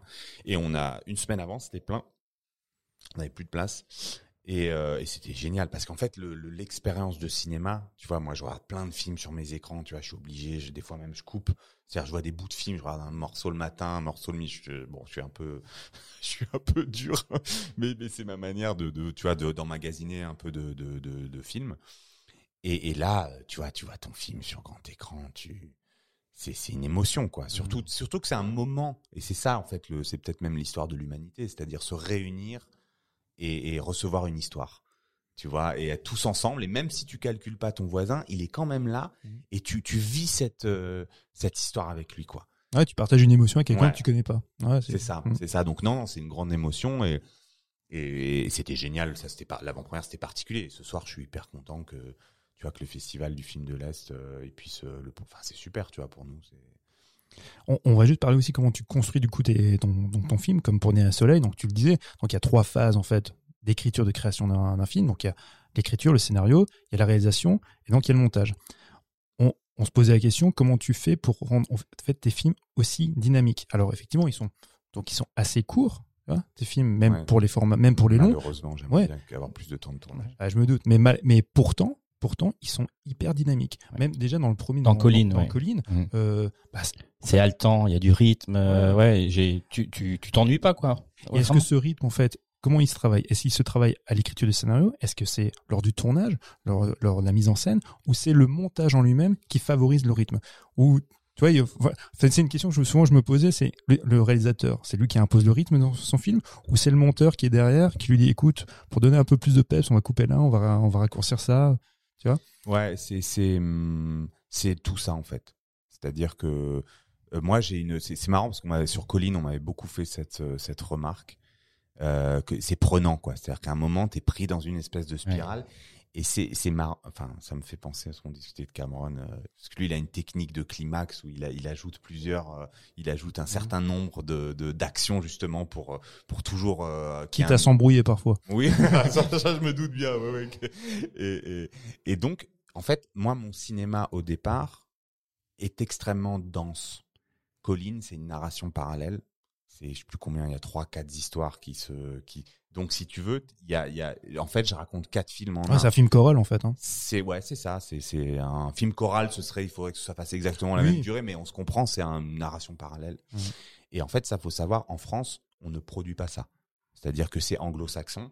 Ah. C'est- pour ça que moi je suis revenu après à une narration classique hein, euh, et à simplifier, euh, à simplifier, simplifier. Dernier Soleil, c'était vraiment, alors j'ai peut-être un peu trop fait, mais c'était, je voulais être simple, simple, simple, parce que moi j'ai toujours un besoin d'ajouter des personnages, des trucs, mais à un moment, je crois que l'alchimie fonctionne. Tu vois, c'est-à-dire que moi je vois que toutes ces, sous-intrigues et l'intrigue, enfin voilà, ça va permettre justement, et je pense que dans Colline ça marche, quoi. C'est- C'est-à-dire qu'il y a quelque chose de, effectivement, de prenant ce qui est du pour ce qui est du rythme bien sûr que c'est un truc de scénario mais évidemment que c'est un truc de mise en scène. C'est-à-dire que tu tu vas euh, toi-même avoir une vision de ton découpage mais ça peut être très différent. J'aurais pu faire un truc hyper euh, brusque cut pour essayer d'être dans la sensation. J'aurais peut-être voilà. C'est donc c'est vraiment une c'est vraiment une structure euh, filmique que que je, que je détermine et que et bien sûr après le montage va permettre de de de, de régler tout ça. Mais qui dit rythme dit rupture. C'est-à-dire que le premier montage de Dernier Soleil était hyper dynamique, hyper cut. J'avais mis plein de choses dedans. Euh, j'avais mis beaucoup de musique. Enfin, c'était des musiques de référence. J'en avais beaucoup mis. Et je me souviens très bien quand Basile, il a vu le, le, c'est moi qui l'avais monté, donc c'est pas une bonne idée. hein, mais voilà, c'est question d'argent aussi. Il avait vu le premier, le, le, montage et il m'avait dit ouais, c'est bien. Je pense qu'on peut faire un bon truc. Par contre, euh, il faut vraiment euh, ton, ton matériel, il est, il est, il est sur la fragilité. Tu vois, c'est-à-dire qu'il y a un truc de l'accident, quoi. C'est fragile, ces mecs-là, ils jouent pas vraiment. Enfin, tu vois, il y a un truc. Il me dit donc, et moi, j'avais vachement, comme ma, ma réal était propre, j'avais été très, tu sais, très dans un montage plus classique, en fait, où que tu peux te permettre avec des acteurs, parce que tu as le, le bon regard, le bon truc, le machin. Alors que là, ça restait toujours un petit peu, des fois, fragile sur le... Et il m'a dit, il faut qu'on tire en longueur. Faut, il faut qu'on fasse comme ça. Et en fait, c'est lui qui a imposé ce- cette écriture de, de, de faire durer les plans. Tu vois, de, de, de, et, c'est, et, c'est, et en fait, toute la première partie, elle a pris son ampleur et qui la rend en fait encore plus sociale, je pense, parce que tu contemples longuement. Il y a des truc. plans contemplatifs en fait, mais qui sont Ouais. hyper, hyper beaux et qui et qui euh, qui en fait qui mettent en valeur le personnage. Et avant, quand tu parlais de Colline, tu disais oui, alors donc très écrit avec beaucoup de personnages, beaucoup de situations, et que dans Derrière Soleil, tu as un peu épuré ça. À mon sens, c'est mieux parce que du coup, Eric, enfin c'est lui le porteur de l'émotion. Si tu avais eu encore d'autres, si tu avais construit encore un peu plus les autres personnages avec d'autres histoires parallèles, peut-être qu'on aurait perdu en émotion. Eric, c'est quand même lui qui, nous emmène. On, palpite pour lui parce qu'on on se met à sa place. On a tellement d'empathie pour ce personnage-là. C'est lui le, le vecteur d'émotion. Et c'est ça qui rend le film aussi très beau. Je pense. Ouais, ouais, puis tu, tu te rends compte que quand tu. Enfin, le travail que j'ai fait là avec Basile, j'ai beaucoup appris. Et tu, tu aides ton personnage, en fait. Quand tu, finalement, tu t'enlèves les trucs de côté, que tu te concentres que sur lui. Parce que moi, j'avais justement une tendance, ce que j'ai fait sur Dernier Soleil, à passer du temps avec mes personnages secondaires. Tu vois, les rappeurs, les, je passais du temps avec eux. Donc, moi, mon premier montage, on changeait un peu de point de vue. Tu sais, on, et lui, il m'a dit, non, mais c'est bon. Il m'a dit, le, le gamin, il disparaît. Il disparaît. On veut, tant qu'il n'y a pas le coup de fil qui, qui justifie qu'on passe de, de, sur leur point de vue. Et moi, j'avais d'autres scènes. Hein. J'ai eu plein de scènes que j'ai sacrifiées où tu les voyais dans la baraque, ils bouffaient des frosties, il y avait tout un truc autour des céréales. Tu vois, j'adorais, je riais, on riait, ça me fait toujours rire. Donc je, suis très friand de ce truc un peu le utiliser des non-acteurs, il y a un truc un peu euh, euh, comment dire, un peu de l'ordre de la provoque. Tu sais, il y a un plaisir, il y a un plaisir. Alors déjà, je pense alors c'est pas pour les dévaloriser du tout que je dis ça, mais il y a un plaisir de voir des fois des gens mal jouer. Ce qui là n'est pas le cas parce qu'on est quand même beaucoup dans le jeu, mais moi je trouve qu'il y a un espèce de, de plaisir parce que le cinéma il est complètement normé. Tu sais, il y a une seule manière de faire du cinéma, c'est celle-là. Moi c'est ce qu'on me dit à chaque fois hein. Sur des, sur les foulards. Tu sais que je te parlais avant de seulement Sam. Tous, tous les prods le dire de UGC machin, ils m'avaient tous dit ah putain c'est génial. Hein. Mais alors là, sur un format long, on peut, vous pouvez pas partir avec des gens comme ça, quoi. Mais franchement, c'est c'est génial. Hein. Tout le monde était unanime pour dire que ça marchait hyper bien, ça donnait vachement envie. Mais alors se dire, on va se projeter sur un format long, ça n'existe pas, à moins d'être Jean-Charles Hu ou Dumont. Enfin, Il y a Mmh. quelques exceptions sur des budgets très restreints, tu vois. Et la, la direction des acteurs, euh, elle est différente entre des acteurs professionnels et des acteurs non professionnels? Euh, Est-ce que le- leur naturel revient au galop quand tu leur donnes des instructions de regard ou de positionnement? Est-ce que le naturel du, de l'acteur euh, pas professionnel revient? Euh, toute façon, l'idée, c'est de ne pas jouer. C'est ça, laisser vivre le personnage et, mais se surtout dirige pas, en fait, qu'il ne joue pas. Qui- et, et- et- et justement, avec Eric, c'était un peu ma peur parce que je sais qu'il c'est quelqu'un qui joue dans la vie, il a plein de personnages, il fait L'Alsacien, ouais, il fait de l'animation, il est donc il est dans l'interprétation, il fait de la composition. Euh, mais le cinéma, la caméra, ça pardonne pas. Hmm. C'est-à-dire que, en fait, c'est la caméra qui donne. Ça, j'ai mis du temps à le comprendre. L'acteur, il doit pas trop donner. Parce que la caméra, surtout quelqu'un comme moi qui justement a une vision voilà filmique assez léchée, assez proche et tout ça, il, il faut pas trop donner parce que tout de suite ça ça marche plus en fait, tu vois. Ce que les grands acteurs savent très bien faire, hein, les acteurs de profession quoi, c'est tu peux remarquer hein, tous les films, ils en font jamais trop quoi, même quand ils sont dans de la performance, il y a toujours une retenue quoi, ils ont pas besoin d'en faire beaucoup. Voilà, et ça se passe dans les yeux, et ça se passe sur la peau et la caméra donne beaucoup. Donc euh, effectivement, l'idée c'était de dire à Eric, c'est bien que tu joues parce que c'est quand même toi le personnage principal, donc euh, tu dois tu dois tenir ce truc quoi. Il doit on y a de l'émotion. Tu vois, le problème c'est que moi je dis aux gens de pas jouer. Le problème c'est que mon scénario, mon cinéma, il exige du jeu. Un Bruno Dumont, on en avait beaucoup parlé avec Basile. C'est psychologique. Tu vois tous ces trucs, que ce soit Adwitch, euh, euh, même son premier, quoi qu'il est un peu plus écrit, mais mais hors Satan, tout ça, Mm. c'est très intérieur. Donc en fait, finalement, il il y a pas beaucoup d'action de jeu où tu sais, là je dirais Rick, il se fait kidnapper, son gosse, il doit s'énerver contre son cousin, euh, il pleure dans la forêt. Et tu vois, je veux dire, tu t'es ça des actions, ça nécessite du jeu. J'ai beau ouais, leur exactement. dire tu peux Mm. pas jouer, c'est très contradictoire parce que euh, il faut qu'il il faut qu'il joue. Donc effectivement, ça exige un travail très particulier, mais qui est beaucoup un travail moi où là je savais que j'allais mon, mon point de contrôle ultime, c'était la mise en scène. D'accord. C'est-à-dire que je savais qu'avec mes plans, j'allais avoir un contrôle. Les émotions allaient beaucoup plus arriver par le montage. C'est toi plans. qui devais faire le travail moins que eux devaient vivre la scène, ils devraient voilà. Tout à fait. Je veux dire, eux ont vachement bossé. Je veux dire, là, ce qu'a- ce qu'apporte Eric dans chaque plan, on peut le voir, tu vois, vraiment ce qu'il apporte. Mais je savais que ce, ce, ce que je voulais faire, c'était contrôler ça par les moyens de la mise en scène, du montage, de la musique, et finalement que l'émotion allait se créer parce que c'est un jeu de plans. C'est l'effet Kuleshov. Hein. Dire, Bruno Dumont, c'est ça. hein. C'est l'effet Kuleshov. hein. Exactement. Bah, c'est marrant parce que je voulais justement en venir aussi par rapport au- à The Trap, à l'effet Kuleshov. Mais en fait, pour, pour euh, juste pour en revenir sur le travail de, de montage. Donc sur ce film-là, donc tu, tu n'as pas mon, tu as participé au montage. Donc vous étiez à deux, il y a t'as un monteur. Est-ce que justement c'est pas important d'avoir un monteur, non pas que pour la technique, pour avoir un peu de recul aussi sur euh, sur son sujet, sur sa matière. C'est pas, tu vois, qui, qui peut te dire, ouais, comme, bah, tu, comme tu disais avant, Mhm. là tu te plantes euh, voilà euh, là il faut il faut qu'on désosse un petit peu tout ça tu vois. est-ce que parce que Mhm. on va dire tu, tu fais tout tu vois sur le film en fait Ouais, c'est pour ouais, ça qu'on reconnaît que c'est toi forcément bon. euh, voilà est-ce que des fois ce Bah serait oui. pas intéressant d'avoir quelqu'un qui te sûr, dit euh, bien sûr.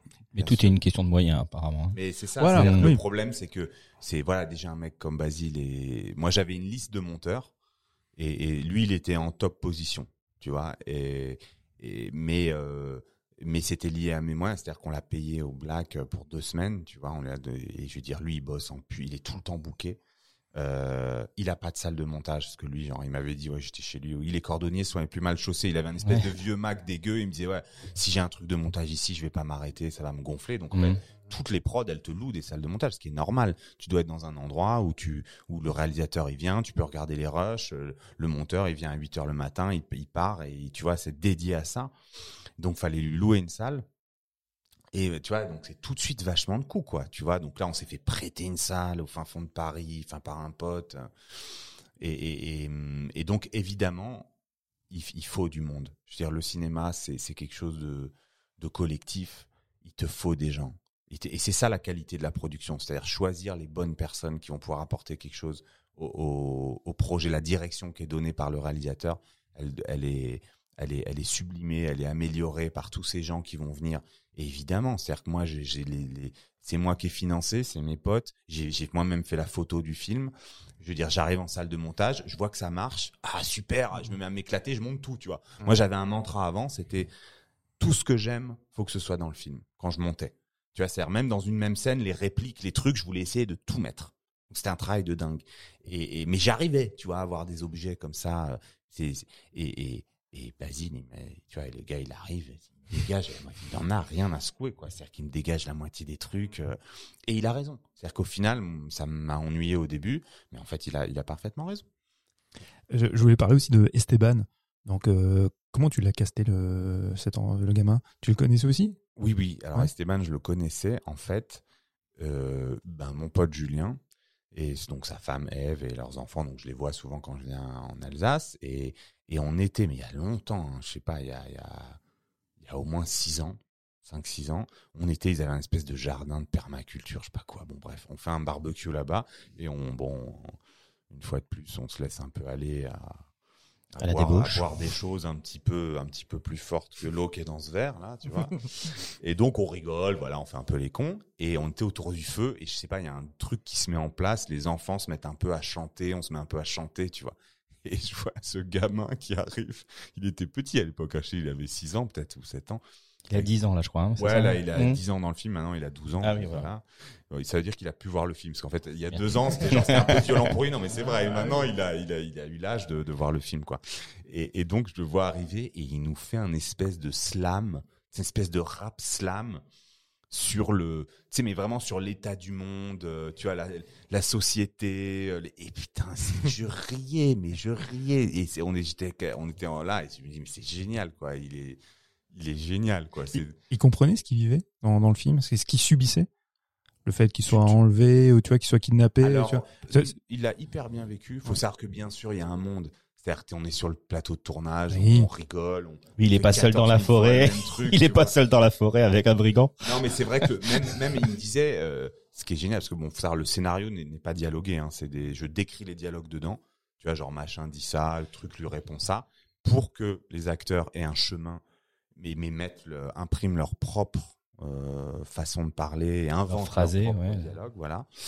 Et donc euh, Esteban, il ne parle pas, mais par contre, il est, tr- il est, il est très présent. Et je me souviens que je, j'avais fait lire à sa mère tout avant. J'ai dit voilà, tu regardes, tu me dis ça sur le kidnapping. Elle avait rien dit. Et dans le scénario, il y a quand même un truc. il- C'est une scène que j'ai coupée du film. Ils le descendent, ils le mettent dans le coffre de la voiture. Mmh. Et d'ailleurs, il y a un mec au volant qui est le mec du garage. Enfin bon, bref, j'ai coupé. Et euh, je me souviens que, sa mère n'avait pas tiqué là-dessus, ça m'avait vachement étonné. Et moi, j'avais un, un- une méthode de mise en scène. Je, voulais filmer, tu vois, un certain angle de la voiture pour pas avoir à le mettre vraiment dans le coffre, parce que je voulais pas lui faire euh, vivre ça, tu vois. Et euh, en fait, il était tout à fait partant. il avait vachement envie qu'on le foute dans un coffre. et et c'était drôle et, et, et ça c'est, enfin, je veux dire, à part la fatigue, parce que c'est quand même super fatigant un tournage et pour un gamin comme ça. Il faut attendre, il faut. Ah oui, euh, puis, puis t'es- exactement. Puis on avait, enfin, on était en galère, tu vois. Donc c'est pas forcément les super conditions. À part la fatigue, lui, il a très bien vécu. Par contre, quand j'ai sorti le premier trailer euh, six mois ou un an après pour le crowdfunding, euh, sa mère m'a dit ouais, il a fait un, il avait cauchemardé du, tu vois, il avait vu le, Mhm. la scène un peu de kidnapping et il en avait, il en avait cauchemardé. euh, voilà. Il- ça- tu sens que c'est une nature ce, ce gamin parce Ouais. qu'il a donné une interview là bah, quand vous avez fait la promo il y a eu sur euh, sur France 3 Mhm. France 3 Alsace, et euh, on lui demande s'il veut faire du cinéma il fait ouais je veux bien mais pas si c'est un film pourri et là tu dis ouais il est bon le gamin il est Ah vraiment bon. ouais, il est drôle, il est super, il a un univers. hein. Et puis même, il- enfin, honnêtement, il a une gueule, quoi. Oui, voilà, c'est ça. Mmh. Mmh. cache la lumière, quoi. Ouais. Tu vois, c'est-à-dire que dans le film, tu vois qu'il il, il a pas besoin de parler, il capture, euh, ouais, il capture la lumière, quoi. Ça, ça marche. Donc on- je, je reviens juste sur ce qu'on disait avant donc pareil pour Dernier Soleil. Donc c'est un cinéma de de, de guérilla. Donc c'est tu disais dans une interview c'est un cinéma de braquage en fait. Même la manière dont, dont tu dont tu tournes tu produis le film euh, tu, tu disais euh, donc il y a une séquence à un moment donné de bah, où on se tire dessus quand quand ils vont braquer euh, t'as dû prévenir en fait quand même euh, le patelin? Attendez C'est-à-dire qu'il faut bien comprendre, il faut, tu, tu, ce truc sans autorisation, ça t'a tout de suite l'impression d'un truc dangereux où on Mhm. vient. En fait, pourquoi je viens aussi en province, c'est que c'est super facile ici de venir dans la rue de, ou dans un patelin, de poser une caméra. Personne va t'embêter. Au contraire, les gens vont être super euh, contents, vont te venir regarder, te poser des questions. Et, et à Paris, tu peux pas faire ça. Mhm. Donc ça, c'est c'est vraiment un avantage.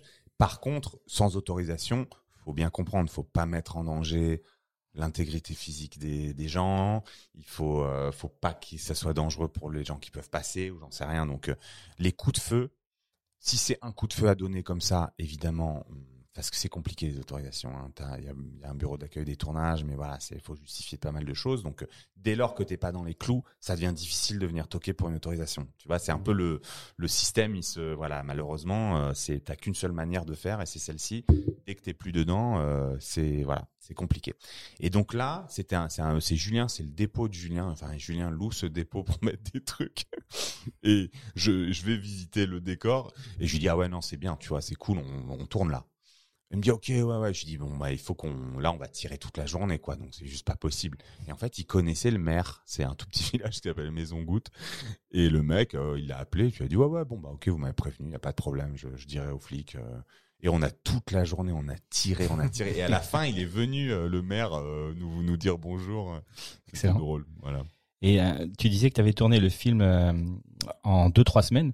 Et euh, moi, je voulais euh, souligner le caractère d'urgence du film, enfin de tourner dans l'urgence. Qu'est-ce que ça a apporté Qu'est-ce que ça t'apporte toi? Et euh, qu'est-ce que ça a apporté au film? Tu crois que si tu avais eu le temps de, Hmm. de réfléchir, enfin si tu avais eu le temps de, de filmer plus longtemps, tu aurais eu plus de réflexion, tu aurais plus, plus réfléchi le film et il aurait été, il aurait Je- été moins authentique ou? Je ouais, je pense que ça joue dans les dans les deux cas. Euh, moi, je je voilà, j'aurais aimé plus creuser quand même le le, personnage d'Eric, sa relation, essayer de mettre laisser plus d'espace euh, à pour essayer de creuser cette psychologie quand je quand je quand je revois le film. Euh, après l'urgence, ouais, c'était tu es dans une dynamique, c'est-à-dire à partir du moment où tu dis aux gens voilà, on va tourner dans un mois, euh, faut qu'on prévoie si bon voilà. Donc tu étais en dynamique et forcément ça se ça se lit dans les plans quoi qu'on Mm. le veuille ou non ça se lit dans les plans après je je, je- ouais bien sûr que j'aurais aimé euh, tourner une semaine de plus et je savais même pas enfin moi j'avais la conviction que ça allait faire plus d'une heure mais on savait même pas quoi c'est à dire que moi mon scénario je crois qu'il faisait euh, 20 pages euh, tu vois écrites ou 25 pages je me rappelle plus très bien Ah oui, parce que c'est vrai qu'on a toujours l'habitude de dire une page de scénario, c'est une minute de film. Et donc là, tu donc as un scénario de Ce 25 qui est pages. une, une, une, une, page dialoguée. Une Ah oui, une page de, dialoguée. Une page de description, c'est trois minutes. Euh, donc là, c'était que de la description. Et j'avais, ouais, je sais pas, une vingtaine de pages. Donc tu fais à peu près le calcul, t'as 60 minutes, je sais pas. so- Le premier montage faisait une heure et quart. Tu vois, maintenant, ça fait une heure sept ou huit, euh, le film. Ok. Euh, je voulais juste revenir nouveau sur quand même sur tes sur tes influences, un truc qui m'intéresse toujours. On a parlé de, de Dumont, on a parlé de Tarkovsky. Euh, tu parlais du cinéma des années 90, machin. Mais il y a y a des cinéastes, tu vois, qui particulièrement, tu vois, euh, t'influencent ou qui qui t'inspirent.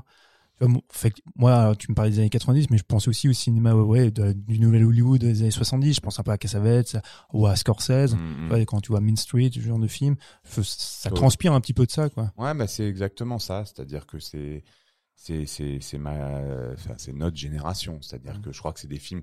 On a grandi avec ces films, donc forcément ça, que ce soit le nouvel Hollywood ou le cinéma américain des années 80-90. Hein, euh, donc ça, je pense que ça ça ça ça, fait son son chemin. Moi après pour parler de de, références plus précisément. Euh, et bien sûr Scorsese qui a eu une place importante, moins maintenant, euh, mais oui, Mean Street, euh, l'énergie qu'il y a dedans, tu vois, il y a une énergie là-dedans.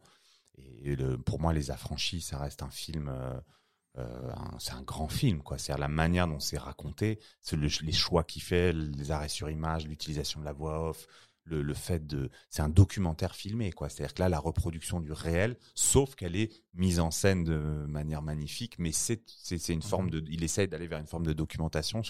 C'est, c'est vraiment un coup de maître, quoi. Il y a eu beaucoup de ces films. Coppola, euh, j'adore, quoi. Enfin, tu vois, moi, les mecs comme ça qui font des audits, tu vois, les Herzog, les Coppola, les Mhm. mecs un peu déglingués. Mhm. Pour moi, c'est, c'est ça, le cinéma. C'est ça. C'est-à-dire que le film, ça doit être ce que tu vis, quoi. C'est, tu dois, euh, c'est, ça qui est magnifique. Donc, euh, Herzog, voilà, j'adore pour sa démarche. Euh, bah, tout le nouvel Hollywood, hein, je, voilà. Et donc, du coup, Eric, c'est un peu Klaus Kinski, alors? Espérons que bon, ça ne se finisse pas. voilà. Non, non, mais mais Euh, Qu'est-ce qu'il y a de... Non, mais sinon, il y a plein de... En, en, en cinéma, voilà, cinéma des années américains, je- plus récent, euh, James Gray, évidemment, je pense que voilà, c'est un cinéaste important. Euh, je pense que j'ai été marqué euh, par le, Tarantino. Tu vois, euh, Pulp Fiction, c'est quand même une manière de... c'est une espèce de... Il a inventé un sous-genre, quoi. Euh, Il y a eu énormément de, copies de ce film euh, après, et cette manière d'utiliser, même si lui s'est inspiré d'un film de Mario Bava, mais qui en fait est un, un film italien avec, euh, il y a plusieurs courts métrages, mais il n'y a pas la même, euh, le même lien en fait entre, le, entre les cours, quoi. C'est ça qui est intéressant dans Pulp Fiction, c'est cette structure qui est liée, enfin, C'est narrativement. un peu à la Charomon, quoi. Ouais, ah, la euh, Rashomon, pardon. Rashomon. Rashomon. Ozawa. Ouais, Ouais, ouais. mais bien, non, mais bien sûr, il y a eu plein de films Ouais. hein, euh, qui utilisent, euh, de toute façon, qui déconstruisent le- la temporalité, tout ça. Je, je pensais aussi, je sais pas si c'est un cinéma qui te parle, le cinéma des frères Savdi. Tu vois, les, ces New-Yorkais qui font Gotham, c'est Bah, en fait, je t'explique quand j'ai quand j'ai quand j'ai écrit euh, Dis-nous Euh, la vérité. Vas-y. quand, quand j'ai écrit euh, euh, Dernier Soleil, j'ai j'ai Eric, donc je lui dis écoute, je vais t'envoyer deux films, Re- essaie s'il te plaît, essaie de les regarder et euh, vois voilà un peu l'univers, ce qu'on peut aller, jusqu'où on pourrait aller dans le jeu, dans les idées quoi. Tu vois, je lui demandais des idées et tout, et je lui ai envoyé Bad Lieutenant de ouais. Ferrara et euh, Good Times euh, des frères Savdi.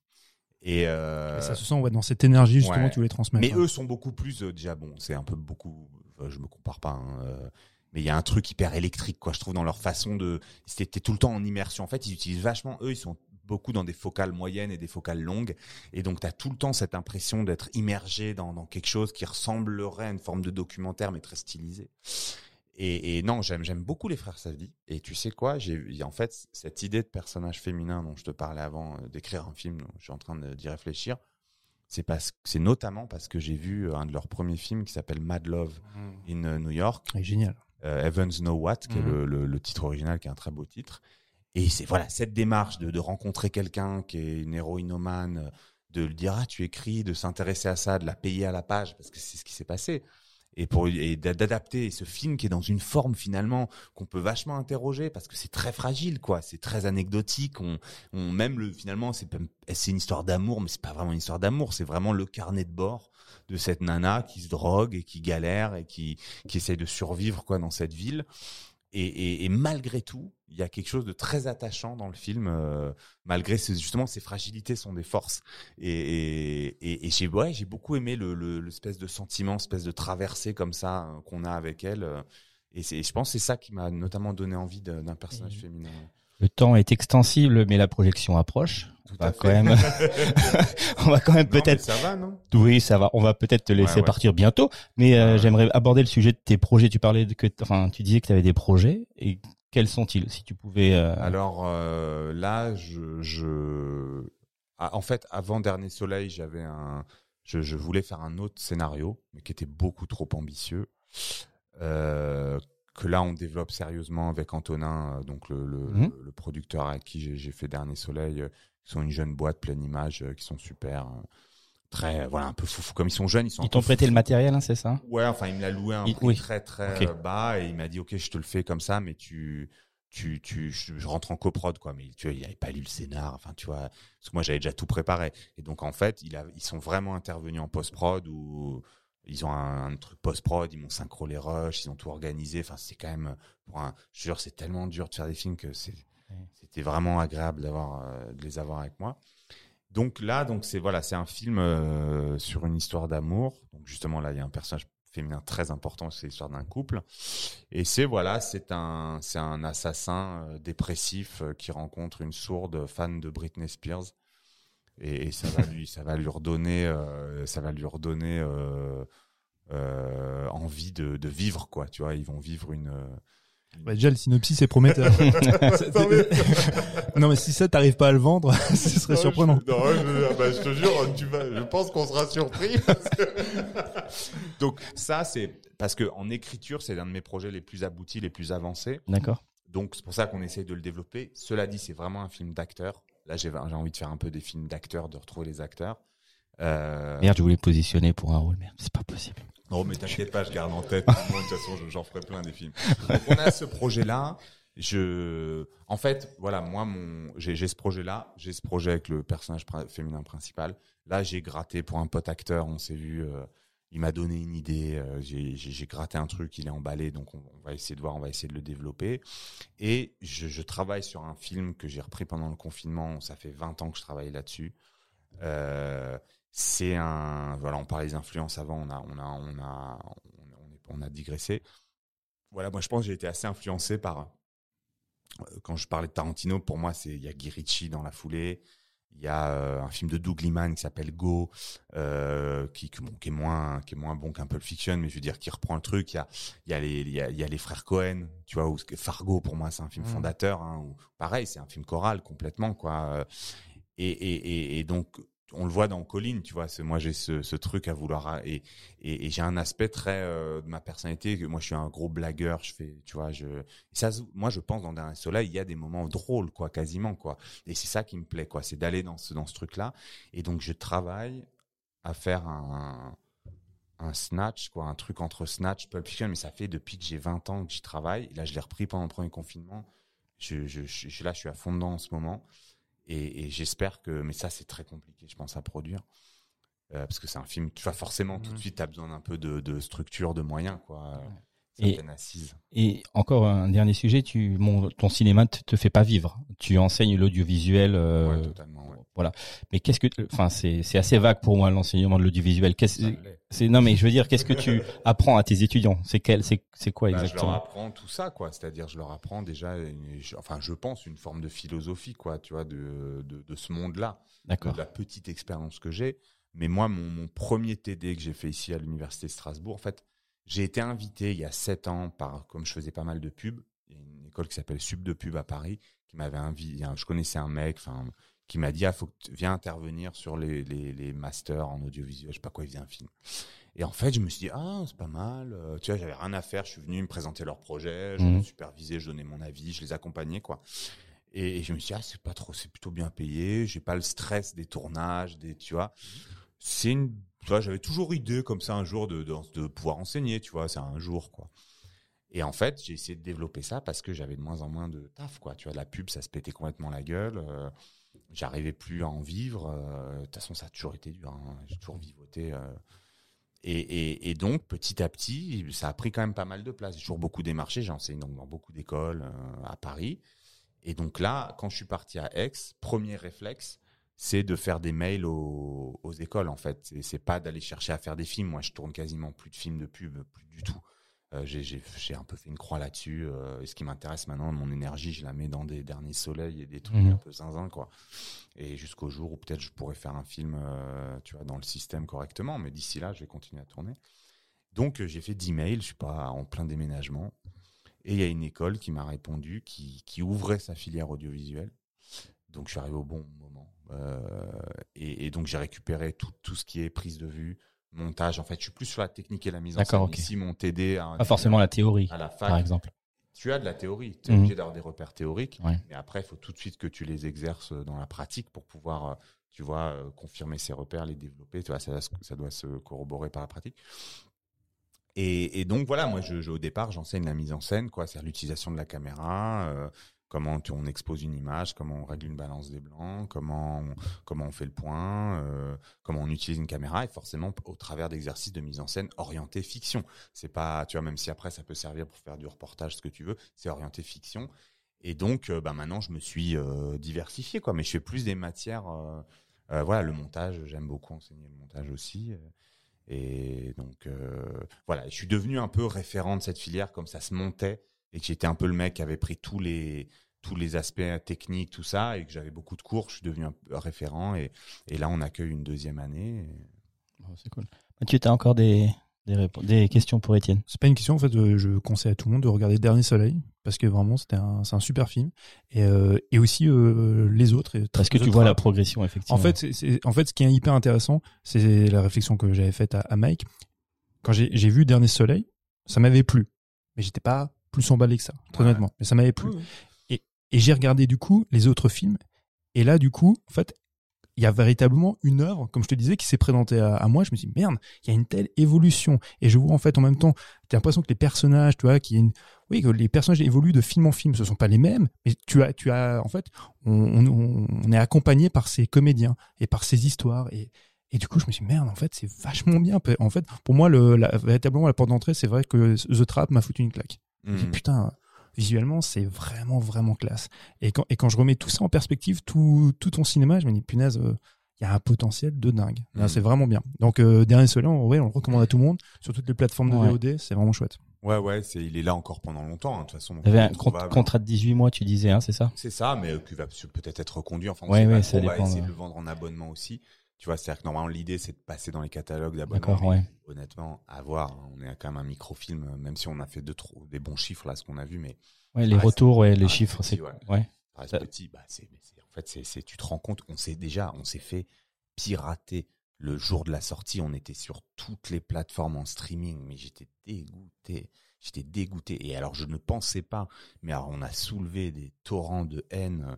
Et je m'étais Ah bon dit, ouais, les, les acteurs non pro, les gens. Moi, j'ai toujours cette idée qu'Internet, ça reste quand même un terrain où où il y a une forme de justice. C'est-à-dire que qu'on arrive à reconnaître, tu vois, quelqu'un qui fait une, qui a une bonne démarche, il y aura toujours des gens pour le reconnaître et tout ça. Donc moi, je m'étais dit, attends, tu vois, on fait un film avec que dalle, on est, on est tous bénévoles, on, tu vois, je vais chercher des vrais gens, tu vois, donc il y a un truc quand même, euh, une démarche en tout cas quelque part de d'entrepreneuriat entre guillemets qui est assez, assez cool quand on réussit à le sortir.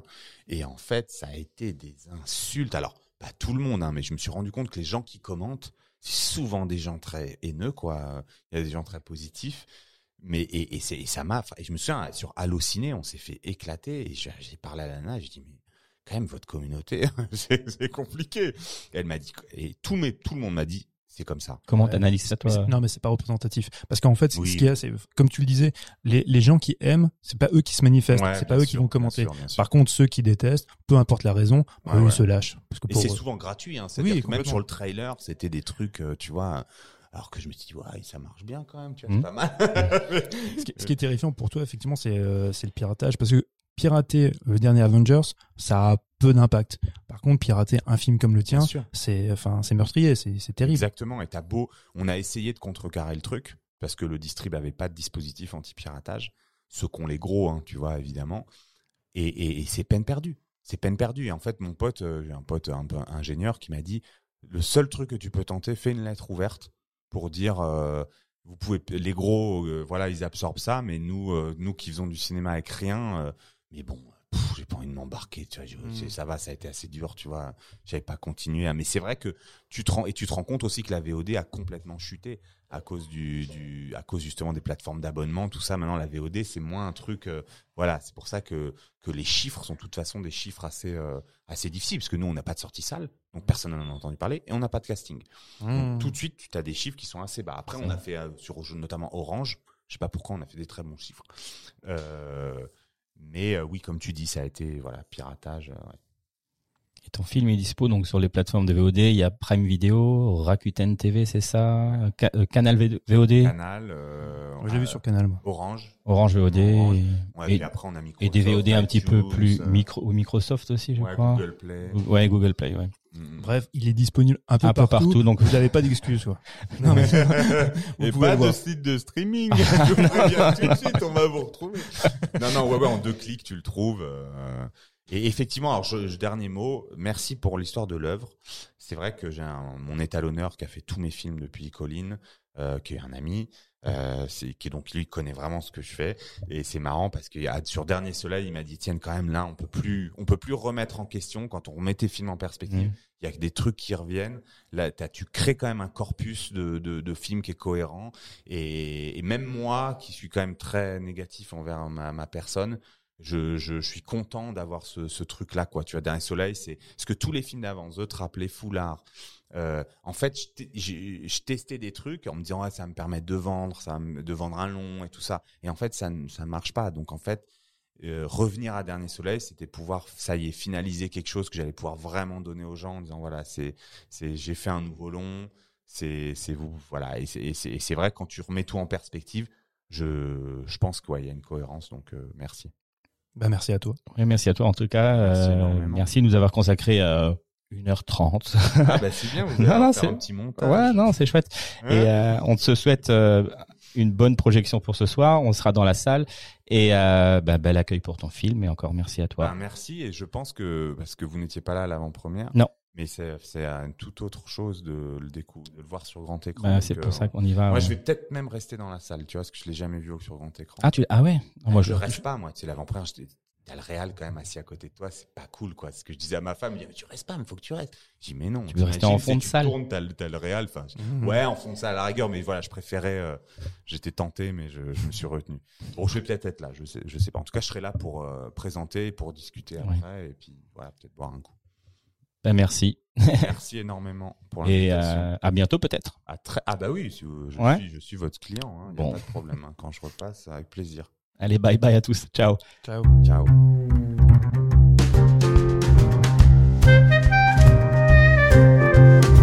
Voilà pour cet échange passionnant. Les amis, j'espère que vous avez pris autant de plaisir à écouter cet entretien que nous à le réaliser et à le vivre. On tenait encore énormément à remercier Étienne Constantinesco pour le temps qu'il nous a accordé. Nous vous rappelons que Dernier Soleil est disponible en VOD. Je vous rappelle également que l'on se retrouve lundi prochain pour un épisode consacré au film de Lars von Trier, Mélancolia. En attendant de se retrouver, abonnez-vous au podcast La Nuit américaine sur votre plateforme d'écoute préférée pour être notifié à la sortie de chaque nouvel épisode. Je vous invite également à partager cet épisode au plus grand nombre et pour les Apple Addicts, n'oubliez pas de noter et commenter ce podcast via l'application Apple Podcast sur votre téléphone. Il est temps pour nous de vous remercier de votre fidélité et de vous souhaiter une belle semaine. Bye bye les amis.